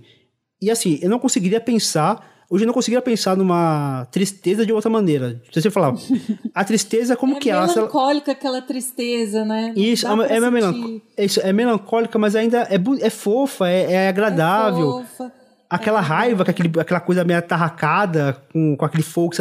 É tudo muito bem pensado. Eu não consigo pensar numa raiva. É, todos os sentimentos são bem-vindos, né? Assim, não tem nada e assim, todos os personagens têm seu. É, e todos os personagens têm seu momento. Lógico, a gente tem as duas protagonistas, que é a tristeza, que é a tristeza e a alegria. Mas todos os personagens têm seu momento, tem seu brilho, tem a sua piada, tem seu momento de, de ajuda, todos são importantes para o desenvolvimento da história. É, todos têm seu momento de brilho. É muito, é muito bom, é, assim. É, é, não, esse filme é, é tudo, tudo esse filme é maravilhoso mas é porque pensando assim muito no contexto que a gente vive de rede social e disposição de vida, ostentação e fotos, é, muitas pessoas adultas, crescidinhas, elas vivem nessa dualidade entre felicidade e tristeza. Uhum. Elas não entendem que existe todo um espectro de, de sentimentos, que esses sentimentos se fundem, se confundem então, a maioria das pessoas está sempre buscando uma, uma felicidade, uma felicidade, e elas não entendem que a felicidade é, são momentos, não é um estado permanente. São momentos, você busca sim sua felicidade, mas você precisa ter ciência de que a, a tristeza está ali do lado, a saudade está ali do lado. Eu acho que a cena final, assim, falando de beleza e poesia, uma das cenas ali no final, que é o abraço da família, né? Que era tudo que aquela, aquele acolhimento. E aí a tristeza toca numa lembrança é, feliz e aquela lembrança vira um misto de azul e dourado. E a criança que está chorando, de repente, abre um sorriso no canto de boca. Ela não parou de chorar. É, exatamente. Tá ela não parou de chorar. a tristeza não um foi embora. Ali. É, isso. Surge um sorriso ali. Então, assim, isso é muito lindo. E aí, falando já de uma parte, uma, uma questão mais técnica, assim, que você comentou, que é a beleza dos cenários e toda essa engenharia dessa mente, né, que é um que é um vale cheio de ilhas e trens e labirintos e tal, é, é uma decisão muito assertiva, né? Como a gente está falando da mente humana, da psique, nada mais acertado do que você fazer toda uma direção de arte, um, um design super colorido e onde as possibilidades são infinitas. Então, aquela sequência que eles passam pelo setor abstrato é maravilhosa, é maravilhosa. Então, eles, eles entendem que a mente humana é um universo à parte e ali eles conseguem criar e desenvolver e despirocar total. E eu acho que é isso um pouco que fica devendo no Soul na questão do além-vida, né? Porque é um negócio que a gente não sabe como é, só quem morreu sabe. Então, é um design muito contido, mas quando a gente chegar no Soul, a gente comenta isso daí.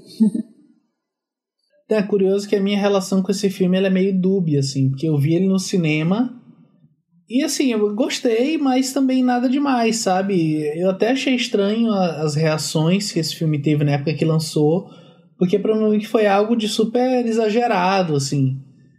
E agora revendo, ele cresceu bastante, assim, até com o tempo. Eu acho que esse tempo, sei lá, 5, 6 anos praticamente fez bem para ele em relação à minha leitura. É, mas eu ainda assim não consigo abandonar aquela leitura que eu tive lá quando eu vi no cinema é, em 2015. Assim, é, é um filme que tem muito a dizer, que tem algo de, de muito puro assim na essência e na forma como ele trata mas que ao mesmo tempo a própria existência dela soa um tanto quanto pretensiosa, assim, não que uma coisa anule a outra, mas é, é uma relação que é, é meio confusa para mim, sabe? Eu vendo hoje para gravar, eu gosto muito do filme, assim, acho que eu dei, sei lá, 5 de 5 pro filme. Mas ainda assim há algo ali que, que me incomoda um pouco e que talvez eu acho que justamente como a Marina falou, chega no Soul e o Pete Doctor pesa bem a mão, assim, e aí mostra que realmente o que tá de ruim ali no meio de tanta coisa boa no Divertidamente tá forçado no Soul, sabe? Mas você acha que é pretencioso ou ambicioso? É uma boa pergunta. Eu acho que é ambicioso e que na ambição eu ele tem uma certa pretensão, sabe? De querer dar conta da, dessas emoções e do que é a mente humana, enfim. Não, eu acho ambicioso, eu acho que entrega. Ele entrega sem prometer, mas eu, acho, eu não acho ambicioso de um modo pejorativo, muito por causa do contexto em que ele foi feito. Assim. Esse é um filho de, esse é um filme de pai para filha. É, essa, é, esse é o desespero de um pai que está lidando com uma criança crescendo e tendo que explicar coisas para ela e um processo de aprendizado do próprio Peter, sabe? Então, eu acho que não é, um, não é pretencioso nesse sentido ruim, é porque eu vejo muito Peter Docter, ao mesmo tempo que ele está realizando esse filme, ele está aprendendo. E ele reconhece que ele não sabe de tudo.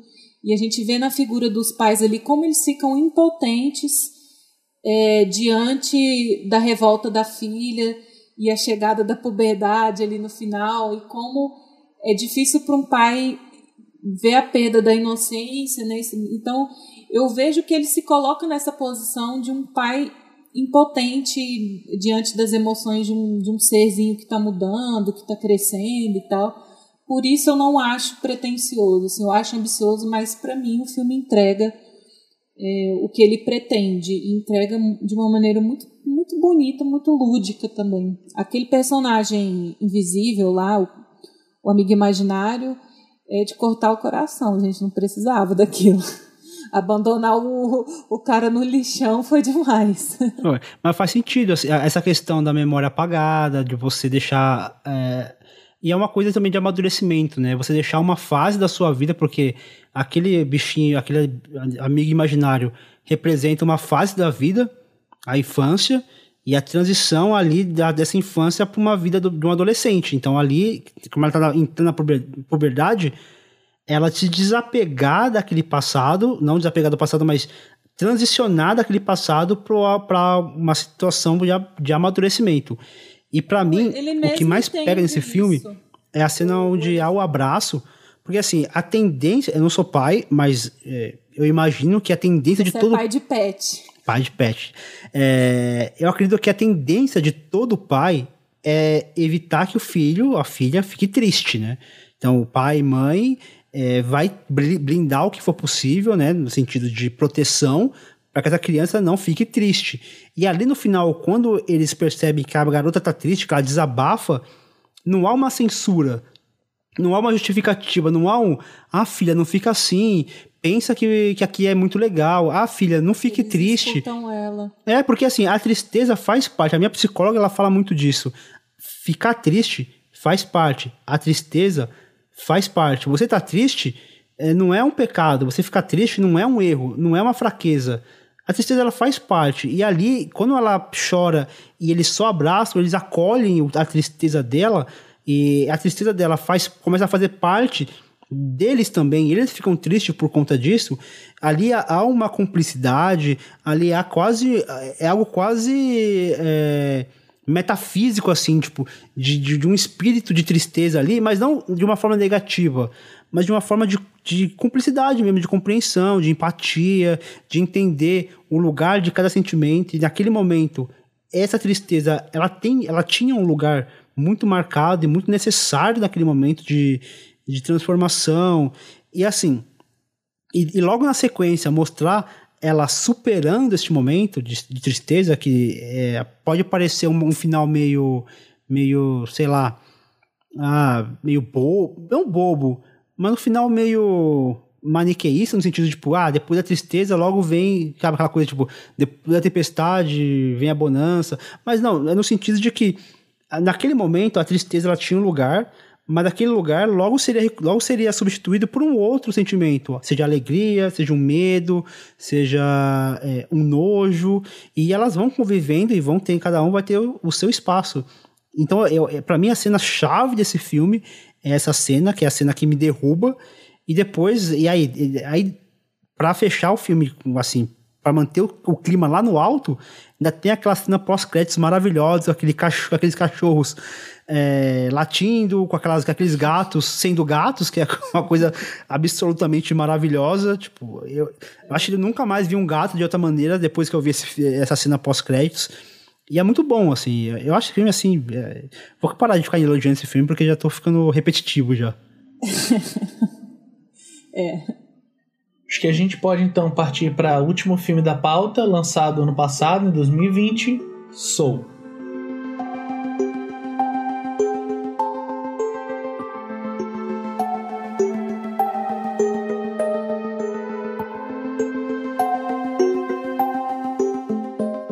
Garner é um professor de música de ensino fundamental desanimado por não conseguir alcançar seu sonho de tocar no lendário clube de jazz The Blue Note em Nova York.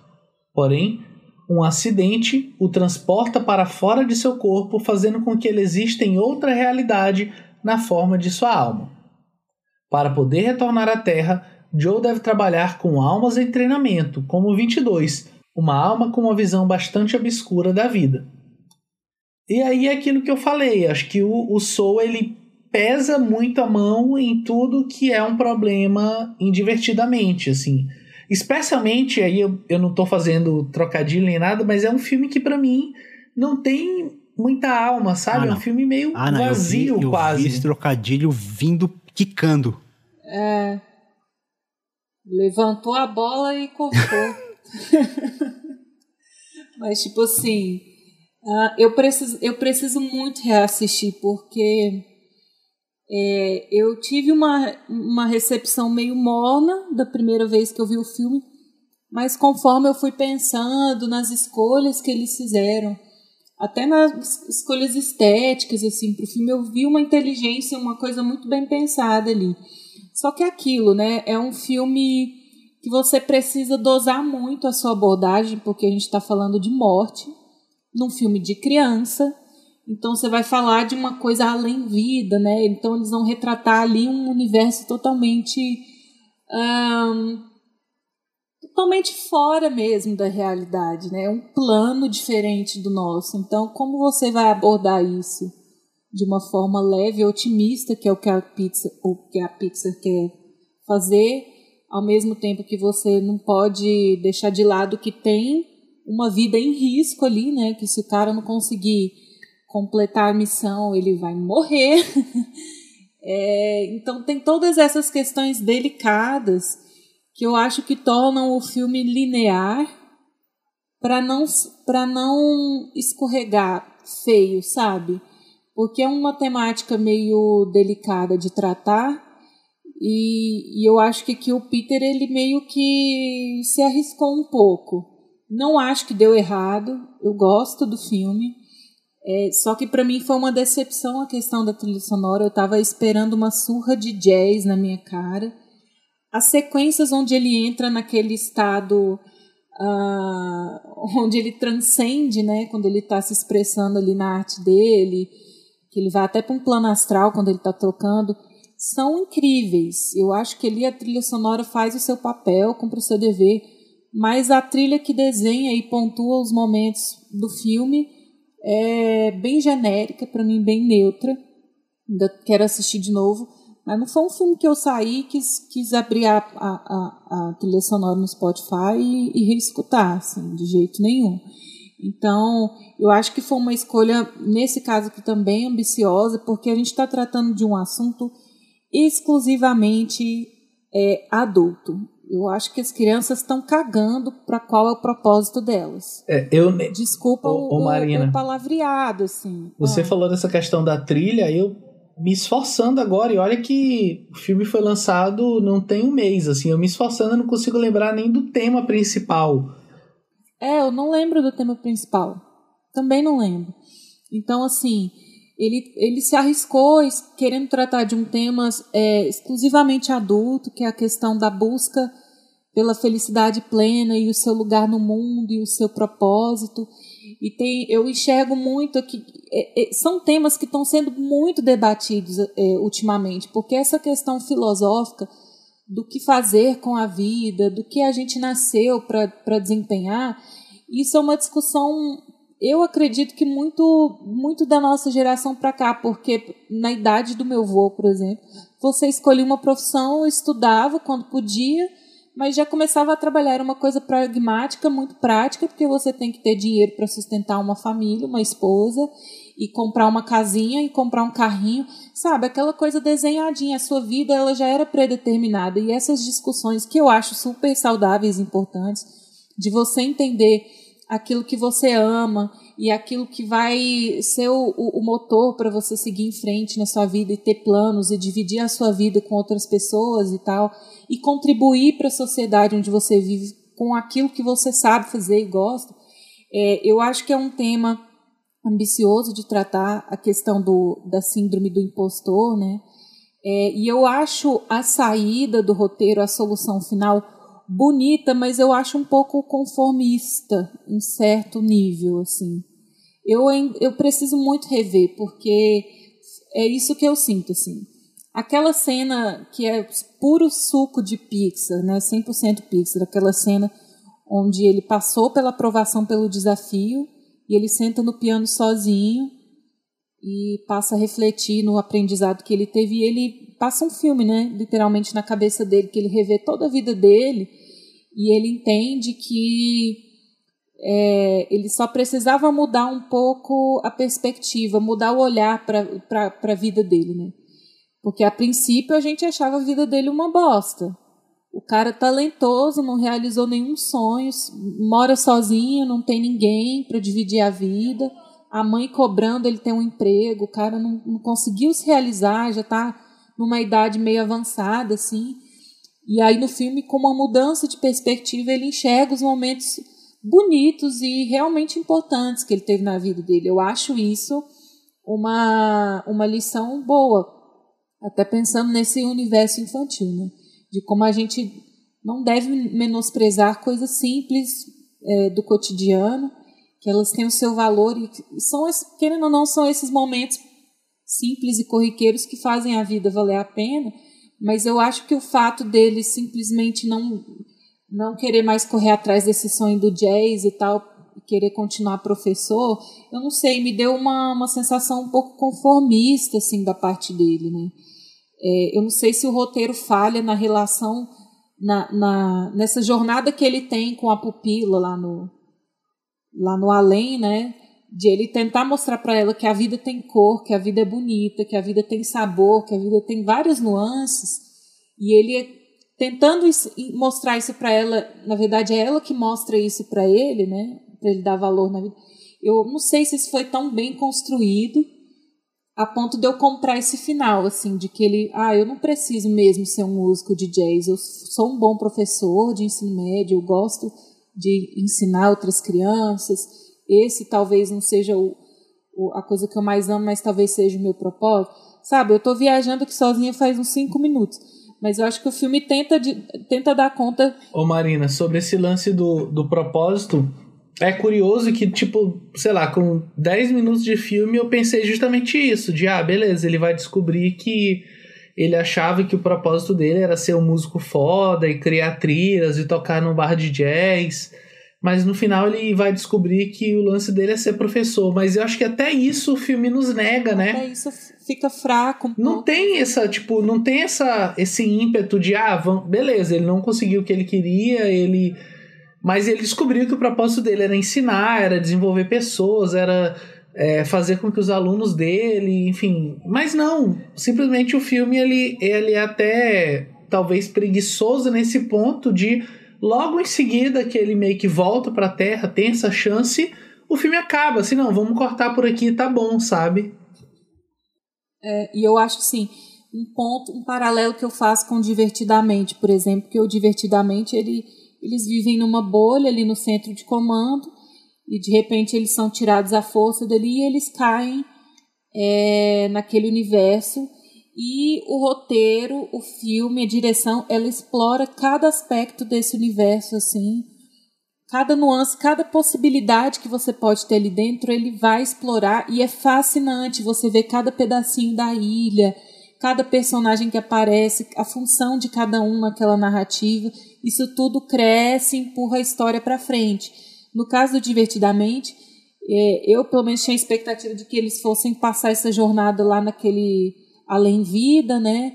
E aprender as regras daquele mundo e entender como funciona, mas eles passam um tempo muito curto ali. Esse tempo que eles passam ali para mim é muito é meio blasé assim, é meio desinteressante. Tudo bem, faz sentido porque o além vida talvez tenha que ser essa coisa plácida mesmo, né? E toda azul e os, os bichinhos branquinhos sem muita coisa para chamar atenção.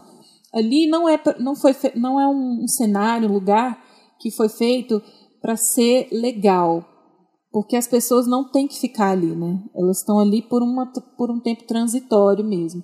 Mas ainda assim eu não sei, eu acho que eles exploram um pouco aquele universo e já voltam para a vida real, né, para o planeta Terra onde a gente está aqui. E aí eles basicamente tentam trabalhar nessas coisas corriqueiras e cotidianas que são o que dão cor é, para a nossa vida merda do dia a dia, né? Então, é você é, é, você comer um pedaço de pizza, é você chupar uma balinha doce, é você sentir o vento, sentir o cheiro, sabe? Eu não sei. Ô Marina, e justamente nesse cotidiano é que talvez tenha a minha maior crítica ao filme, é que quando você pensa numa animação, você pensa não em um gênero cinematográfico, mas em um instrumento de, do cinema que você pode fazer um milhão de coisas, assim. Você pode... Uma coisa quase alegórica. Exato, você pode ir pro espaço e voltar em um segundo, e você pode mudar a cor, a forma, tudo isso sem ter essa limitação física que é do, do, do ser humano, assim. E o Soul, se você para pra pensar, boa parte dele é um filme animado, assim. Sabe, o que se passa ali naquele universo das almas, vamos dizer assim, é uma coisa muito curta. A maior parte dele é na, enfim, nesse simulacro de, de terra, mas com os personagens super blazer, o protagonista que não, não tem um carisma, ele não, não apresenta nada de diferente. E você faz uma trilha que também não chama para nada, é para ser um jazz, mas que não, enfim, eu acho que para mim é um filme super, sabe, não, não é nem vazio em si, mas é um filme que parece muito desencontrado, sabe? Ainda em busca de ter uma identidade própria. É. Eu vou discordar, eu vou discordar de todo mundo agora. Discorde. Ponto a ponto. Eu tô aqui chocado com vocês. Falta alma para vocês. Essa é a minha conclusão. não, não, tô zoando, tô zoando. Eu tenho, eu tenho meus incômodos com esse filme, mas assim, eu, eu quero pontuar algumas coisas que foram levantadas aqui.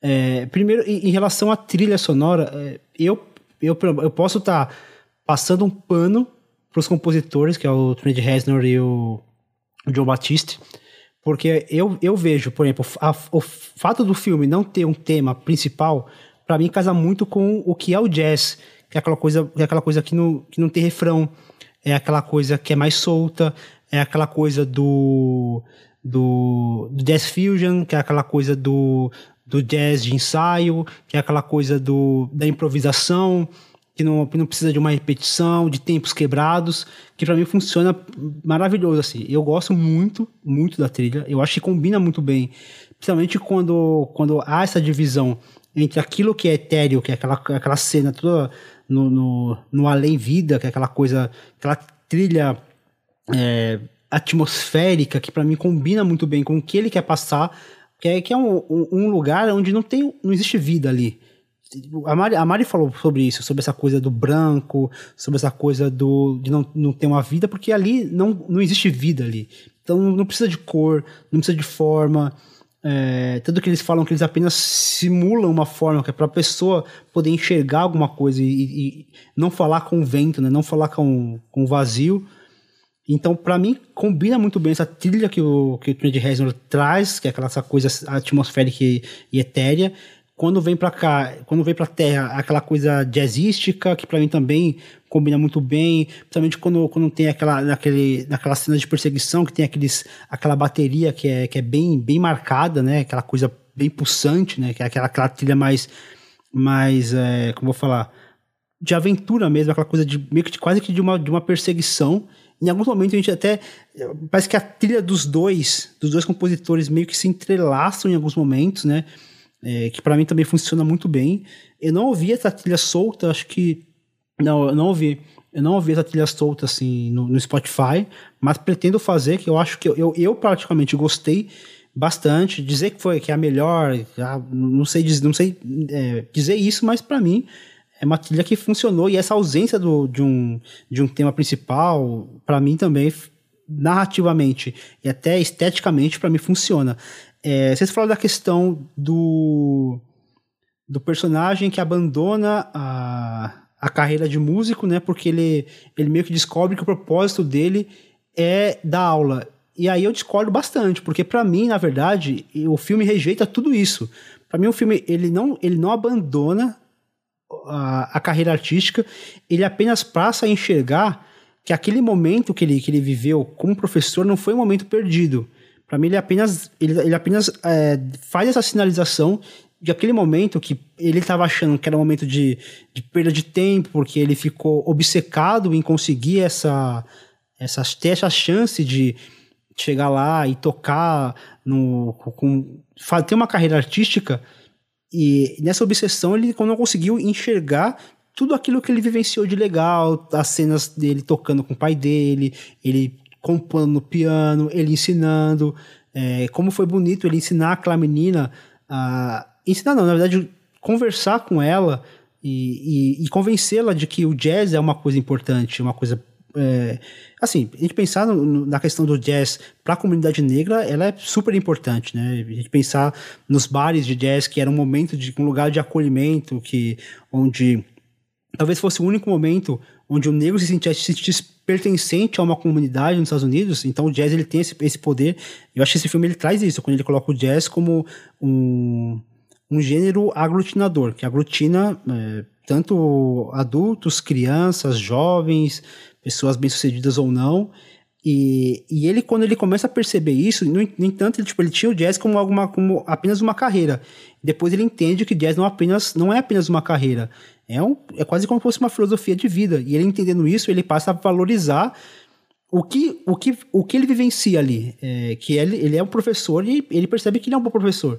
Então, ele vai valorizar isso. Ele não abandona. Tipo, para mim, eu não vejo como um abandono ou ele passa a entender que o propósito dele é dar aula. Não, naquele momento. Mas daí, Fê, eu já vejo isso como uma interpretação pessoal sua, porque eu não acho que nada disso está muito claro no. no não sei, porque. no filme, sabe?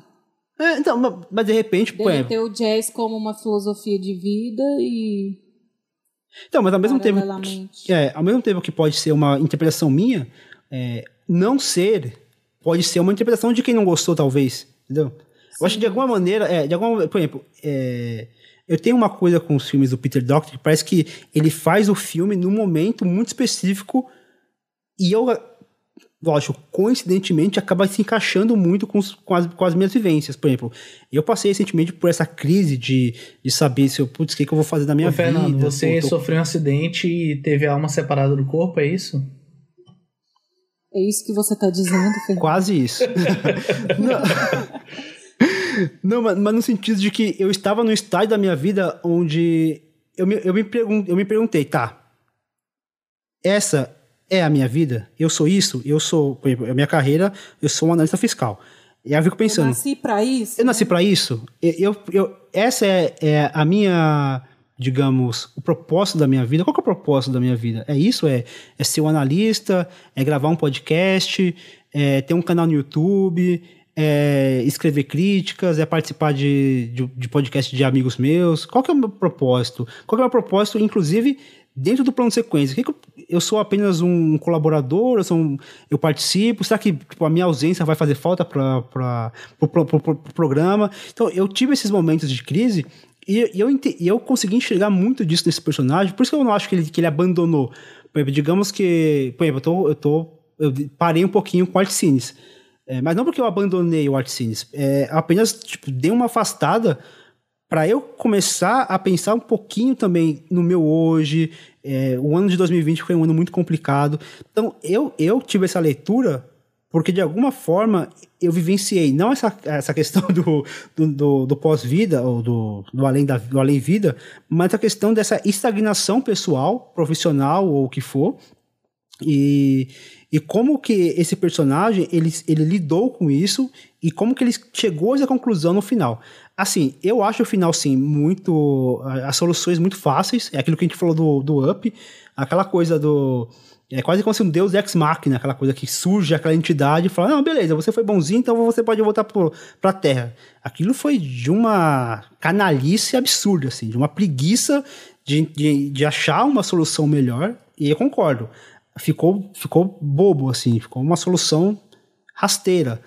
Mas para fora disso, eu tive uma leitura completamente diferente, assim, do, da, da, da, da, jornada desse personagem até chegar, desde o momento em, que ele decide sair da escola ou decide investir numa carreira artística, até o final, onde ele percebe que, na verdade, aquele, aquela, aquela profissão dele ia além de apenas ensinar. Era uma questão que o pai dele passou para ele que o jazz é uma filosofia de vida e ele entende o jazz como essa filosofia de vida. Mas eu acho que talvez seja esse o problema, então, quando eu digo que ele escolheu um tema um tema super adulto assim e que é caro a todo mundo, gente. Não adianta dizer que não. Não adianta você querer dizer que você é super é um adulto super bem resolvido. Eu tô com 26 anos e eu não acho que eu sou adulta ainda assim eu sinto medo de várias coisas, eu sinto insegurança com várias coisas. Tem coisa que acontece que eu quero ligar para minha mãe chorar. E eu tenho 26 anos, né? E eu acho que esses sentimentos, essa incerteza, elas não vão passar nos próximos anos. Sempre vai ter um, uma coisa desconhecida nova que vai colocar a nossa confiança em xeque e tal. Então, ele pegou um tema que é muito caro para todo mundo, todo mundo passa por isso porque isso é muito cobrado da gente, querendo ou não, a mídia vende essa ideia do sucesso, de que você nasceu para fazer alguma coisa e que você vai ter uma carreira e a tal da meritocracia que se você correr atrás você consegue, blá, blá, blá, blá, blá. E a verdade é que não existe uma solução certa para isso, não existe uma equação que você coloca a sua vida ali e dá um resultado no final. É, se você quiser continuar levando uma vida conformada com o que você tem e tentar enxergar beleza naquilo sem sair dessa, dessa bolha, você pode, ninguém pode te julgar por isso. Se você decidir se revoltar e correr atrás dos seus sonhos e lá na frente quebrar a cara e ver que não era bem isso, também não está errado. Então, assim, é uma, é uma questão é, inerente ao ser humano, todo mundo passa e não tem uma resposta muito certa, né? Então, eu, eu não sei. Não é que eu achei o filme ruim, não. Mas eu acho que ele não dá conta de tanto. É, mas é um filme que domingo à tarde, se estiver passando, eu vou deitar no sofá ali gostosinho e vou assistir. Eu achei emocionante a cena que ele relembra do pai, dos momentos da vida dele porque isso fala comigo, assim, às vezes eu tô a gente cai nessa nesse pessimismo às vezes de achar que está tudo horrível, o governo, o Brasil, a vacina que não vem e tal. E as, mas que fique claro é, que está tudo horrível sim. É, mas é aquela hashtag infame do, do gratidão, sabe? Gratiluz. Às vezes falta gratidão, às vezes falta gratiluz na gente mesmo, né? De, apesar dessa, desse esmerdeio todo, a gente enxergar coisas boas, mas enfim, acho que eu já estou andando em círculos aqui. Eu só quero resgatar um ponto que eu gosto. É, eu, eu desgosto mesmo é da jornada, eu acho um pouco fraca assim, para tudo que pretende, mas eu acho que as, as escolhas estéticas são muito acertadas. É, isso que eu já comentei que o Fernando falou também, a ambientação ali daquele universo além da vida, né?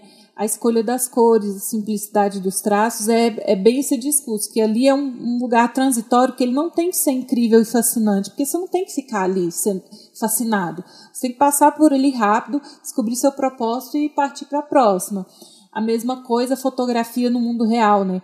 Quando a gente está vendo o mundo pelos olhos da pupila dele, né? A número. Eu acho 22. que o nome dela é um número, né? 22. 22 quando a gente passa a ver o mundo pelos olhos dela, tudo ganha uma coloração meio sépia, tem sempre um pôr do sol, umas cores. é, umas câmeras lentas e tal. Então, são, são coisas, são detalhes e cuidados que eles tiveram é, que fazem muito sentido ali para a narrativa e tal. Eu preciso muito ver esse filme de Não, e, e cria um contraste muito legal, porque nas cenas onde eles estão naquele clube de jazz, você vê ali uma brincadeira com a luz, que eu, eu, eu posso estar enganado, mas acho que é a primeira vez que eu vejo na Pixar um trabalho tão bom de luz e sombra. A Disney, a, a Pixar trabalha muito bem reflexos, né? Principalmente a partir do, eu acho que a partir do Gente, qual foi? A partir do Carros, né? Que ele trabalha Carros. muito a questão de reflexo, mas ele vai aprimorando. Em Toy Story 4 tá uma coisa lustrosa, assim, o reflexo dos personagens. Mas aqui, é, para além do reflexo, uma questão de textura de luz, de luz e sombra. Aquela cena luz do. Luz de palco.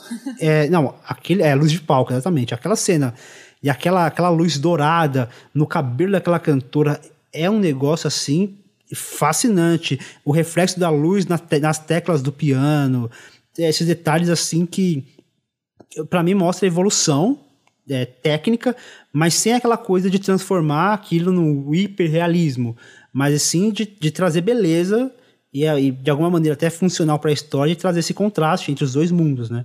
Mas acho belíssimo é, o trabalho essa, de fotografia. Essa é uma certeza que a gente pode ter para a vida, assim. A Pixar sempre vai entregar coisas bonitas e muito bem feitas. Pode ter zero conteúdo, mas a beleza tá entregue. Isso aí é irrefutável. Plano sequência então vai chegando ao fim.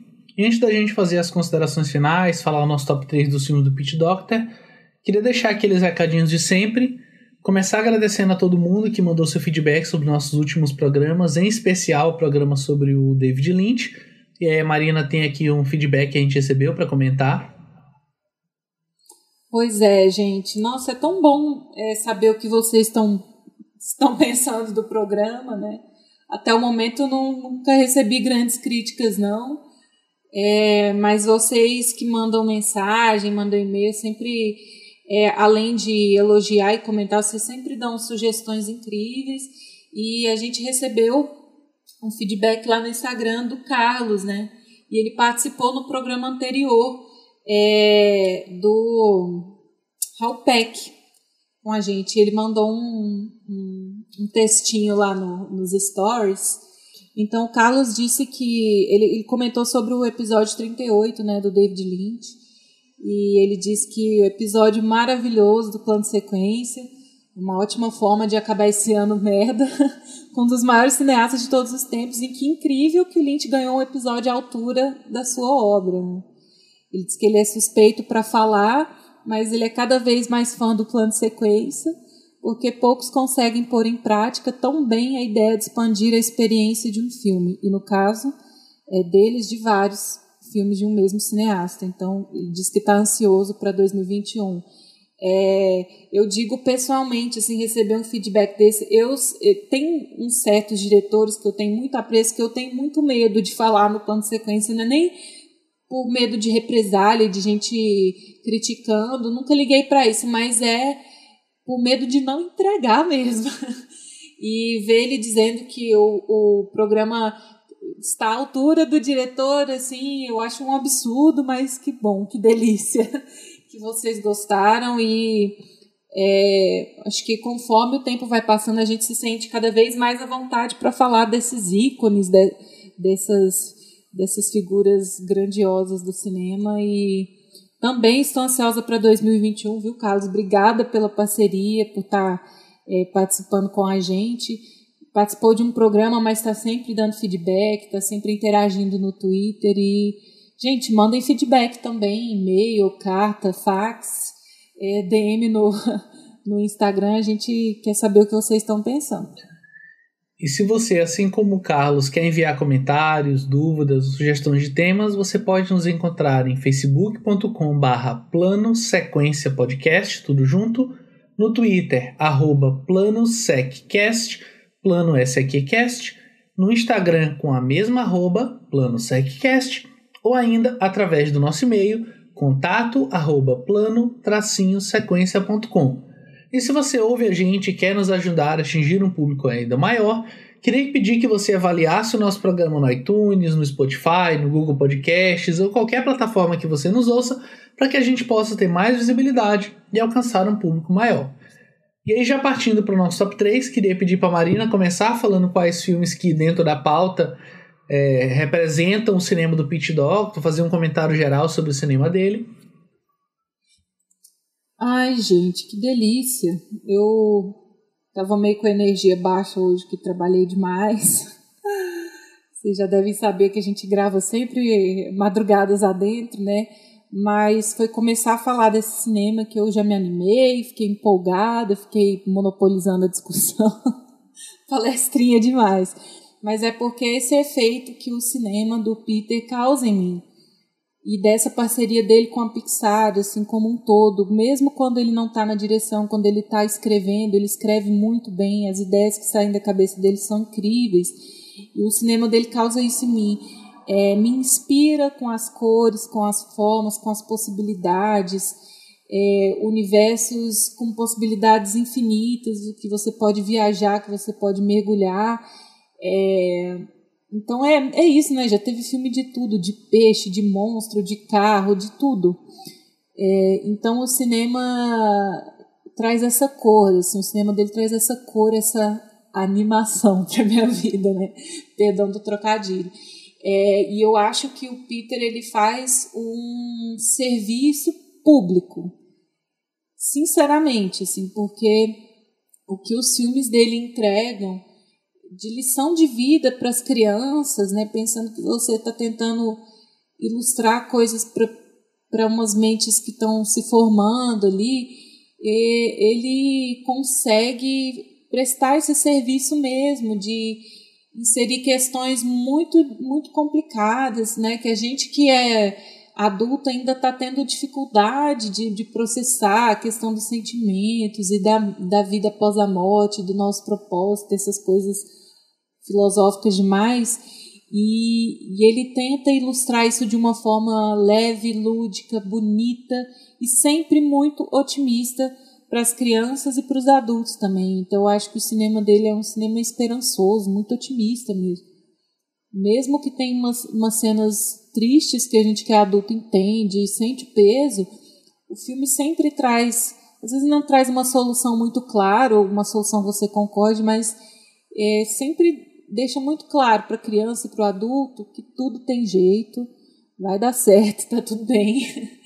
É, não desista dos seus sonhos, não saia da escola, sabe? Esse tipo de coisa. Então, eu acho importante o papel do Peter na indústria cinematográfica. A gente tem muito filme infantil que é divertido, mas é muito vazio de significado, assim. Trazendo aqui um exemplo maravilhoso, a Peppa Pig. Aquela Peppa Pig é absurda, assim é mal criada. Ela é uma peste. E as crianças amam aquilo, né? Nunca pensei que eu veria. Eu nunca pensei que assim, estariam é, Peppa Pig no Crítica programa. de Peppa no, pro, não, num programa sobre a Pixar. Mas é, mas eu tenho que eu tô Faz sentido. conversando com as crianças, Fernando. não, não assistam Peppa Pig, assim. Mas é porque se a gente parar para pensar nesse mercado infantil e agora que e invadiu a internet, né? O que tem de influência produzindo conteúdo para criança e conteúdo ruim, não é porque eles falam coisas indecentes ou inapropriadas, mas conteúdo pobre, conteúdo pobre de essência, de significado, de aprendizado. Então eu acho que o papel que o Peter exerce ali dentro da Pixar de trazer essas questões é muito lindo e faz a diferença mesmo no, no, no meio da sétima arte. Acho que é a primeira vez que a gente está falando exclusivamente de animação. É verdade, a gente nem comentou isso. Bem legal. E aí eu acho difícil fazer um top 3, porque apesar de ter criticado muitas coisas em, em alguns filmes, é aquilo que o Fernando falou: se você me chamar agora para assistir, eu vou sentar e vou assistir vou estourar uma pipoca, vou pegar um sorvete e vou assistir, porque é aquele abraço quentinho, é aquele, é aquele filme de conforto, né? Muito bom de assistir. Então, eu vou roubar como sempre, já que são quatro filmes, eu vou pôr os quatro no top 3. Em terceiro lugar, eu vou colocar. Eu não queria deixar Soul de fora, porque eu acho que vale uma revisão minha para talvez esse um crescer no meu conceito. Eu, eu, tive um, eu tive um sentimento bom com ele, mas não, não chega no não chega no nível é, dos outros filmes, infelizmente. Então vou pôr ele e Up, porque Up nessa revisão eu fiquei eu fiquei bem chateada. com como a barriga que esse filme tem no meio estraga aquele começo perfeito, assim, mas para todas as decepções, aquele começo já vale qualquer coisa, já vale o meu ingresso, já vale o meu dinheiro. É, então vou colocar Up e Soul no terceiro lugar. Em segundo lugar, Monstros S.A. Eu fiquei chocada com o quanto eu gostei do filme nessa revisão. É né? um filme muito simples, eu acho que é um dos mais simples de todos. Mas como ele é tão redondinho, ele é tão bem escrito, acho que ele do ponto de partida até o final ele funciona muito bem, tem um ritmo muito bom para mim, são personagens bonitinhos que vendem bonequinhos, são carismáticos, tem tem camadas ali que a gente consegue ler, interpretar. Então, Toy Story no segundo lugar, em primeiro lugar, o, o filme que provavelmente eu falei uns 20 minutos sozinha, que é o Divertidamente.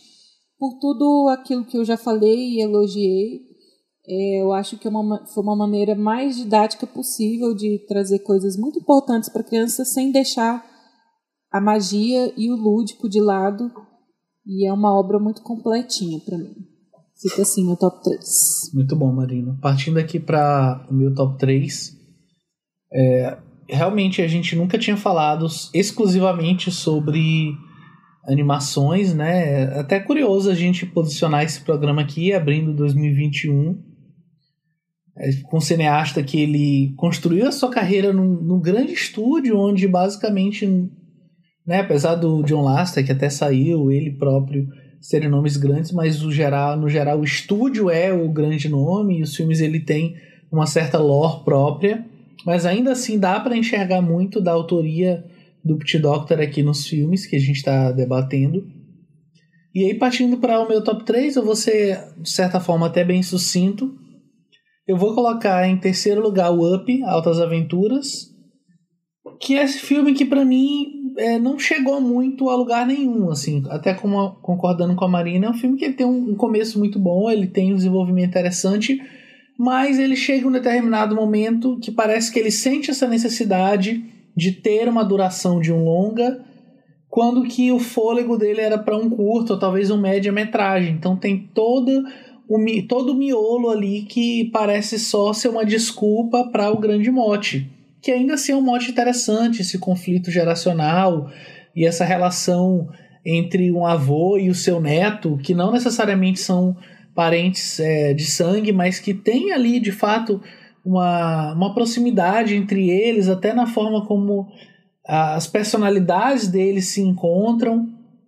Em segundo lugar, eu vou colocar o Divertidamente, fazer uma decisão até ousada, vamos dizer assim, que apesar de ser um filme que eu gostei muito vendo agora, eu tive alguns problemas vendo da primeira vez, mas sobretudo eu acho que considerando ele lado a lado com o meu primeiro lugar, né, que obviamente é o Monstro S.A., é, acho que falta ainda algo para deixar ele talvez um filme mais grandioso. Falta talvez a simplicidade dos grandes filmes justamente o que o Divertidamente tem de bom é, é, o foco nessa questão de desvendar a alma humana, desvendar o que é esses, esses meandros da psique, que é uma coisa que o Monstros S.A. tem no que diz respeito à masculinidade tóxica e essa paternidade do século XXI de uma forma muito, muito simples. Não é que é uma coisa escondida, não é uma camada oculta do filme que você precisa ser iluminado para saber,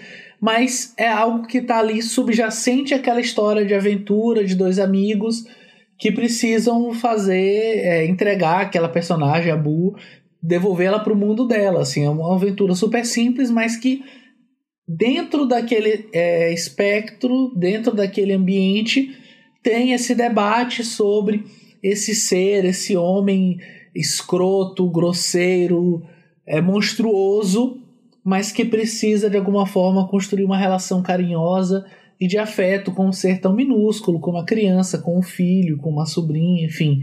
E eu acho que isso é, é algo de muito puro no filme e que pra gente que é adulto fica claro, mas que pra criança não é algo que fica subentendido, não é um significado oculto ou implícito. Ele só não tá 100% em evidência, mas ele tá ali também. Então fica assim o meu top 3. E você, Fernando?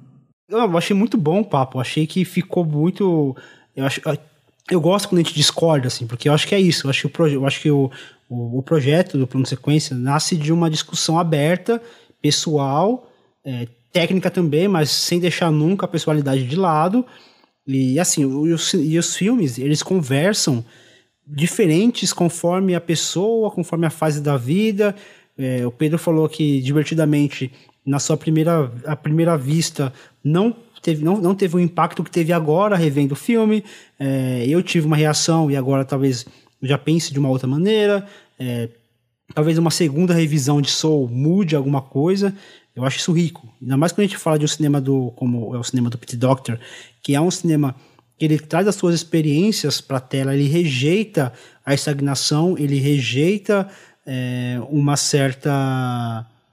Ele rejeita essa, essa coisa de, de, de um adulto de, de renegar aquilo que foi a sua infância, de renegar é, a tristeza, de renegar a insegurança, de renegar o medo.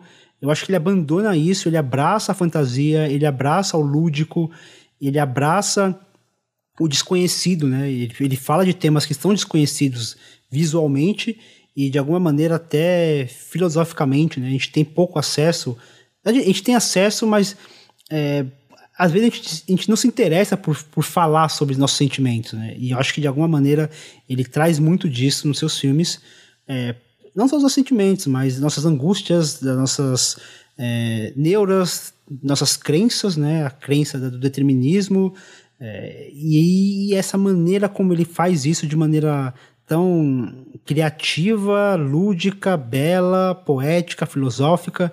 A gente comentou bastante sobre isso e de alguma maneira muito pessoal também, né? Não que o cinema precise ser pessoal, né? É porque o, o, o Scorsese faz um filme de máfia porque ele viveu a máfia, acho, não é esse o caso.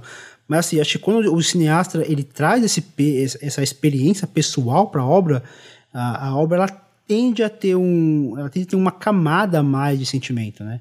Eu acho que isso fica muito presente aqui no cinema do Peter Doctor. E aí eu vou falar, vou partir pro meu top 3. É, acho que no programa acho que ficou bem claro assim as preferências e quais são os mais marcantes. Mas partindo do terceiro lugar, eu coloco o Soul, que eu, eu acho, eu acredito que esse filme ainda vai crescer na, na, numa revisão, eu tô com ele para rever porque é, eu quero prestar mais atenção em, em, detalhes da trilha sonora, por exemplo, é, em detalhes é, imagéticos também. Então eu coloco ele em terceiro lugar. Em segundo lugar, eu coloco Monstros S.A., que eu acho que é um filme desses todos que a gente falou aqui, talvez seja o mais assim palatável na proposta de ser um filme divertido, de ser um filme é, para cima, de ser um filme com uma trilha sonora bem aventuresca, ao mesmo tempo que traz ali uma camada de crítica, uma questão é, é, industrial, uma questão de energia renovável, uma questão é, ambiental também, e até mesmo um, um, uma questão de classe também, né? uma classe trabalhadora que de alguma maneira se volta contra uma tirania sobre uma chefia para mudar a forma como a empresa é, enxerga a sua atividade. Eu acho esse comentário interessante. Em primeiro lugar, eu acho que ficou bem óbvio que é divertidamente. É, talvez seja um, um, dos grandes filmes da minha vida. Fácil, assim. Acho que, acho que, nem, acho que nem é talvez, é, é certeza que é um dos grandes filmes da minha vida. Para além da qualidade artística, é uma qualidade quase que um, um estudo de personagem, um, um estudo pessoal mesmo. Acho que eu eu me estudo muito nesse filme. Cada vez que eu vejo, eu me olho de outra maneira, eu olho, eu, eu percebo meus sentimentos de outra maneira. Acho que toda vez que eu assisto esse filme, eu evoluo como pessoa, como, é, como marido, como filho, como um profissional. De alguma maneira, começa. Eu tenho uma uma questão autorreflexiva assistindo esse filme. Por isso eu coloco ele uh, em primeiríssimo lugar nesse, nesse top 3 do Peter Doctor. E já que o Leandro não pôde participar hoje aqui com a gente, a gente pediu para ele mandar um áudiozinho, fazendo um comentário geral sobre a carreira do Pit Doctor e falando aqui o top 3 dele dos filmes que a gente definiu para pauta, e é isso que a gente vai ouvir agora. E aí, pessoal, tudo bem? É, não pude gravar com vocês hoje sobre o Pit Doctor, mas é, vocês me pediram para mandar um top 3 aqui, então eu vou fazer uma espécie de, enfim, considerações né, a respeito do cinema dele é, pelo menos dos quatro filmes né, que, ele, que ele dirigiu para a Pixar e tentar construir um top 3, né? Por mais que ele tenha só quatro filmes, então é estranho fazer um top 3 a partir disso, mas vou tentar organizar os filmes a partir das preferências, né? E, e eu acho que o, o cinema do Peter Doctor, né, dentro da Pixar, eu acho que é, traz para mim lembranças muito fortes, né? É, assim como vocês, né? Acho que a gente compartilha da mesma faixa etária, né? Então, quando os filmes da, da Pixar começaram a ser produzidos e lançados nos cinemas, é, a gente era criança, né? Então, eu assisti todos esses filmes no cinema, né? O, eu, eu, eu costumo dizer que os cinemas, os filmes de de animação da Disney e da Pixar é, nos cinemas meio que me formaram enquanto uma pessoa que gosta de, de assistir filmes e tal.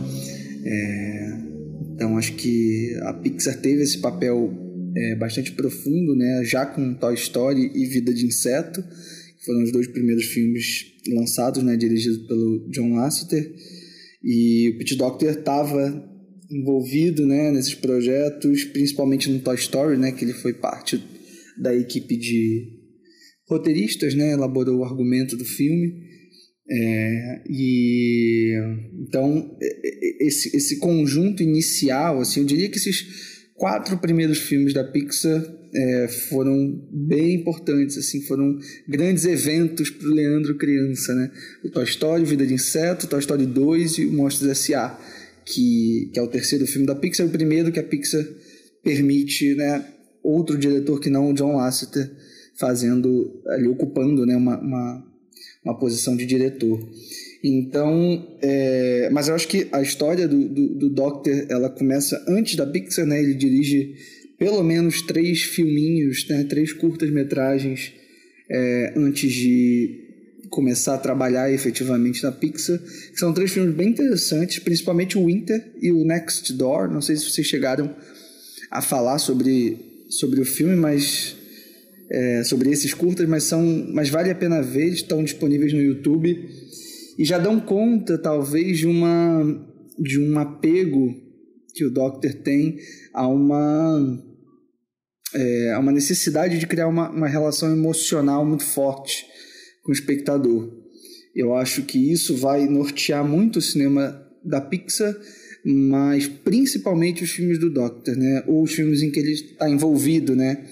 Como, por exemplo, além do Toy Story, claro, o Wall-E, né? Que é um outro filme que ele participa também como roteirista barra argumentista, né? E, e que também tem esse, esse apelo é, dramático é, emotivo mesmo, muito, muito protagonista na, na, na forma como ele cria os personagens e, e as situações, as histórias. Então, eu acho que o cinema dele é marcado muito por isso e é marcado também por protagonistas bem diversos e protagonistas que vão estar sempre ancorados é, num sidekick, né, numa, na figura de um, é, de um de um personagem secundário que vai dar sentido ali à própria existência desse protagonista, né? Essa jornada da amizade, né? A amizade como valor mais importante, assim. É, eu acho que também é, são elementos que não tem como a gente desassociar né, do cinema do Pete Doctor. E, e eu acho que dentro dos quatro filmes dele, o, o filme que eu menos é, me relaciono, e talvez até por ter sido um filme que eu não vi na época, é um filme que eu vi recentemente agora, esse ano, pra, inclusive para gravar o programa, acabei não gravando. Mas o Up é um filme que, é, que eu não tinha visto ainda. É, na época eu perdi e tal, e depois de um tempo, é, enfim, algumas coisas a gente deixa passar, né? E esse era, um, era uma dessas lacunas, assim, uma das poucas lacunas que eu tenho dentro da Pixar, talvez algumas sequências de carros, assim, talvez eu não tenha assistido. É, mas o Up é isso, assim. E, e, aí eu não, não me relacionei tanto com esse filme, eu sei que muita gente gosta e tal. Acho que ele tem um protagonista muito inesperado e muito interessante. É, enfim, vocês já devem ter falado bastante de elementos é, importantes até no Up, é, até bem revolucionários para o tipo de cinema que a Pixar estava fazendo, né? Aquela é, montagem interessantíssima, né? Do, do, do início do filme, é, enfim, é, tem, tem coisas muito legais ali, mas eu acho que ele é um filme ainda muito cheio de barrigas e tem um vilão meio clichê, assim, que, que eu não consegui engolir. Então eu tive problemas um pouquinho para para curtir demais o Up, apesar de que é, não acho que seja um filme descartável, assim, acho que tem coisas ali muito legais, muito interessantes de, é, de se ver. Então, é, pensando nos, nos, três favoritos, né, eu colocaria em terceiro lugar o, o Soul, que é o filme mais recente dele, né, o filme mais recente da Pixar, o filme mais recente do Doctor. É, eu achei um filme. É, achei incrível um filme de animação que que está totalmente mergulhado nessa coisa do universo da música, né? E principalmente da música negra americana. É, eu acho que estava tava faltando isso, assim, é, dentro desse cinema. A gente teve o Viva, né? Alguns anos atrás, o Coco, é, que está dentro também tem uma relação muito forte com a música mexicana e tal mas eu acho que aqui no Soul, né, até pelo título, pela, pelo protagonista, enfim, acho que tem uma discussão mais central em torno da música, que, que inclusive eu acho que deveria ter um pouquinho mais, né? acho que ainda senti um pouco falta né, desse mergulho, assim, né, mas acaba sendo um ponto de partida para o filme, mas ainda assim eu acho que isso foi uma escolha muito sensacional, para além de ter um protagonista negro, enfim, é, eu acho que as coisas casaram muito bem é, nesse sentido. E uma outra coisa também que eu gosto do Soul é, é, que ele tem uma filosofia muito complexa que é construída aos poucos, né?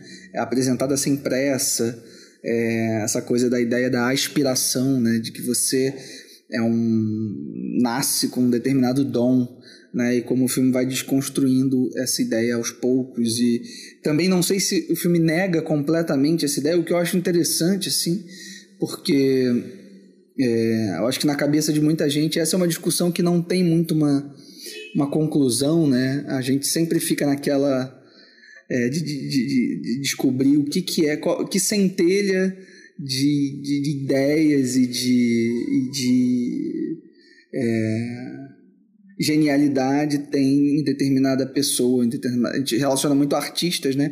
Que determinados artistas têm que fazem com que ele é, tenha aquela coisa elevada, né, de, de, de ser um grande artista, ou no caso do Soul, que eu acho incrível também, é que ele faz essa associação com todas as profissões, né? Então, tu pode ser um grande engenheiro, você que, enfim, isso tá dentro de você e tal. Então, eu acho bom que ele faça essa desconstrução, mas ao mesmo tempo deixa ali alguma abertura é, para o desconhecido também, assim. É... Mas, enfim, Aí tem isso e tem o fato, uma coisa que eu, que eu não gosto muito no filme é, um, é, é o fato dele ser um pouco, é, em termos visuais, um pouco dependente de outros filmes uh, da Pixar, do próprio Pit Doctor, principalmente o Divertidamente. Assim. Eu acho que o Soul ele repete algumas é, algumas ideias visuais assim de imagem mesmo que não sei, eu acho que poderia ser um filme um pouquinho mais original, assim, com um universo mais radicalmente único. É, apesar de que eu entendo o argumento de que faz sentido também os universos se relacionarem e tal. Mas enfim, é, acho que é um pouco por aí. Em segundo, o Monstros S.A. É, é isso, um filme que eu vi no cinema, tive um VHS e, e via 20 vezes na semana. É um filme que revendo agora, engraçado, fazia muitos anos que eu não vi. E aí eu consegui identificar coisas específicas que me faziam gostar dele quando eu era criança, assim. É, eu gosto dessa, dessa coisa dos personagens muito bem delimitados, né? Você tem é, os dois protagonistas, né? Quer dizer, o protagonista e o coadjuvante ali, essa relação importante para o Doctor, né? De amizade entre o, o James Sullivan e o Mike Wazowski, né? Que é uma dobradinha que funciona muito bem, né? Uma dobradinha até de certa forma, clichê, mas que eu acho que na forma como é construída dentro do filme é, faz todo, total sentido, né? principalmente na relação com o terceiro elemento ali, que é a Abu, né? a criança. É, e a coisa do apelo dramático também é muito presente, né? em cenas específicas, é, basicamente melodramáticas, feitas para você chorar. Assim, e, e é inacreditável como essas cenas funcionam, né? como que o filme constrói isso é, tanto em termos de roteiro, né, de acumular ali uma experiência dramática é, muito forte ao longo de todo o filme, como também uma relação de direção mesmo, de uma mise-en-scène é, construída para estabelecer essas sensações, né, para causar é, o objetivo específico assim, em determinado momento, a hora que a música sobe, a hora em que a gente vê determinada, determinado objeto, né? quando o, protagonista vê o pedacinho da porta, enfim, é, e sabe que aquele é o, é o pedacinho que falta para ele poder ver a Bull novamente. Então, essas coisas acumuladas é que fazem é, esse melodrama funcionar, né, de certa maneira. É, não sei, melodrama, né? Talvez seja um exagero usar essa palavra, mas enfim, esse momento dramático muito forte, né? É, é, são essas coisas que fazem isso funcionar. E por fim, em primeiro lugar, é, imagino que é, é, um, é um chute, porque eu não ouvi ainda a gravação de vocês, mas eu aposto que pelo menos um ou dois de vocês colocaram divertidamente em primeiro, porque eu acho que é um filme que realmente. É, enfim, teve uma recepção muito boa, né? Eu gosto muito, acho que realmente do que ele fez é, é, é a melhor coisa. Inclusive, é para mim um dos melhores, melhores filmes da Pixar. É, tava aqui retomando aqui o, o, catálogo deles. Assim, eu gosto muito do primeiro Incríveis, do Brad Bird, gosto muito do, do Wall-E, gosto muito do, dos dois primeiros Toy Story. Mas gosto muito de Vida de Inseto, que é um filme que acho que pouca gente fala, mas é um dos meus favoritos também mas acho que Divertidamente está nesse panteão, assim, dos, dos filmes mais interessantes que a Pixar já fez. Eu acho que ela tem uma riqueza é, muito grande do, de universo criado, assim, né? É, tanto uma riqueza da própria ambientação da história, quanto da, das brincadeiras que o filme faz com a, com a, a coisa da animação. É, eu acho que, inclusive, o Soul perde um pouco, acho que devido ao Divertidamente, Acho que o Soul acaba sendo um pouco reiterativo do Divertidamente. É, mas tudo bem também. É, eu acho que no Divertidamente tem, tem essa coisa do protagonismo, né, da figura da alegria e mais uma vez, né, uma desconstrução aí de um elemento principal do filme, né? A desconstrução de uma ideia romantizada da felicidade e tal. Acho que isso, isso a Pixar faz muito bem, né? É, e o Pete Doctor particularmente, que está sempre se nutrindo dessas questões urgentes da sociedade e transformando isso numa obra é, absolutamente inteligente, é, é, criativa e com um diálogo popular muito forte, né? É, os filmes da Pixar é, conseguem atingir mesmo, né? Foi um estúdio que conseguiu atingir o grande público, né? E até hoje consegue. Então, muito bom, muito legal poder falar sobre o Pit Doctor mesmo nesse pequeno áudio, que não é tão pequeno assim, Estou mandando para vocês, mas valeu demais. É... A gente se encontra no próximo programa. Beijão para todo mundo. É isso então, fica assim o nosso top 3. Nosso programa vai ficando por aqui. Valeu demais, Fernando. Valeu, Marina. Valeu, valeu, pessoal. E que comecemos o ano muito bem. Valeu, gente. E é isso. 2021 tá vindo com força aí. Mandem suas sugestões, porque a, a as pautas já estão sendo escolhidas. Certamente. Um abraço para Leandro, que não pôde participar com a gente aqui, mas certamente mês que vem está de volta. Um forte abraço e até o próximo mês.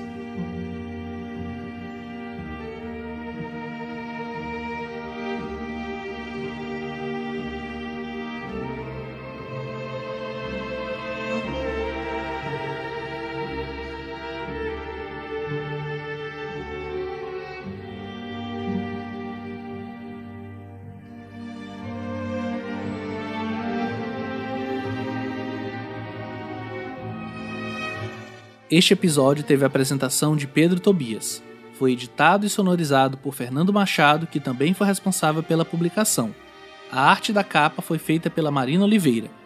Todas as trilhas utilizadas neste episódio estão na descrição do programa.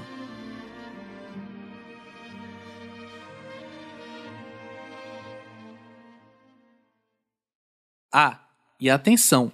Reserve seu fone de ouvido, pois no próximo programa falaremos sobre o cinema de Raymond Nicholas Kinsell, mais conhecido como Nicholas Ray.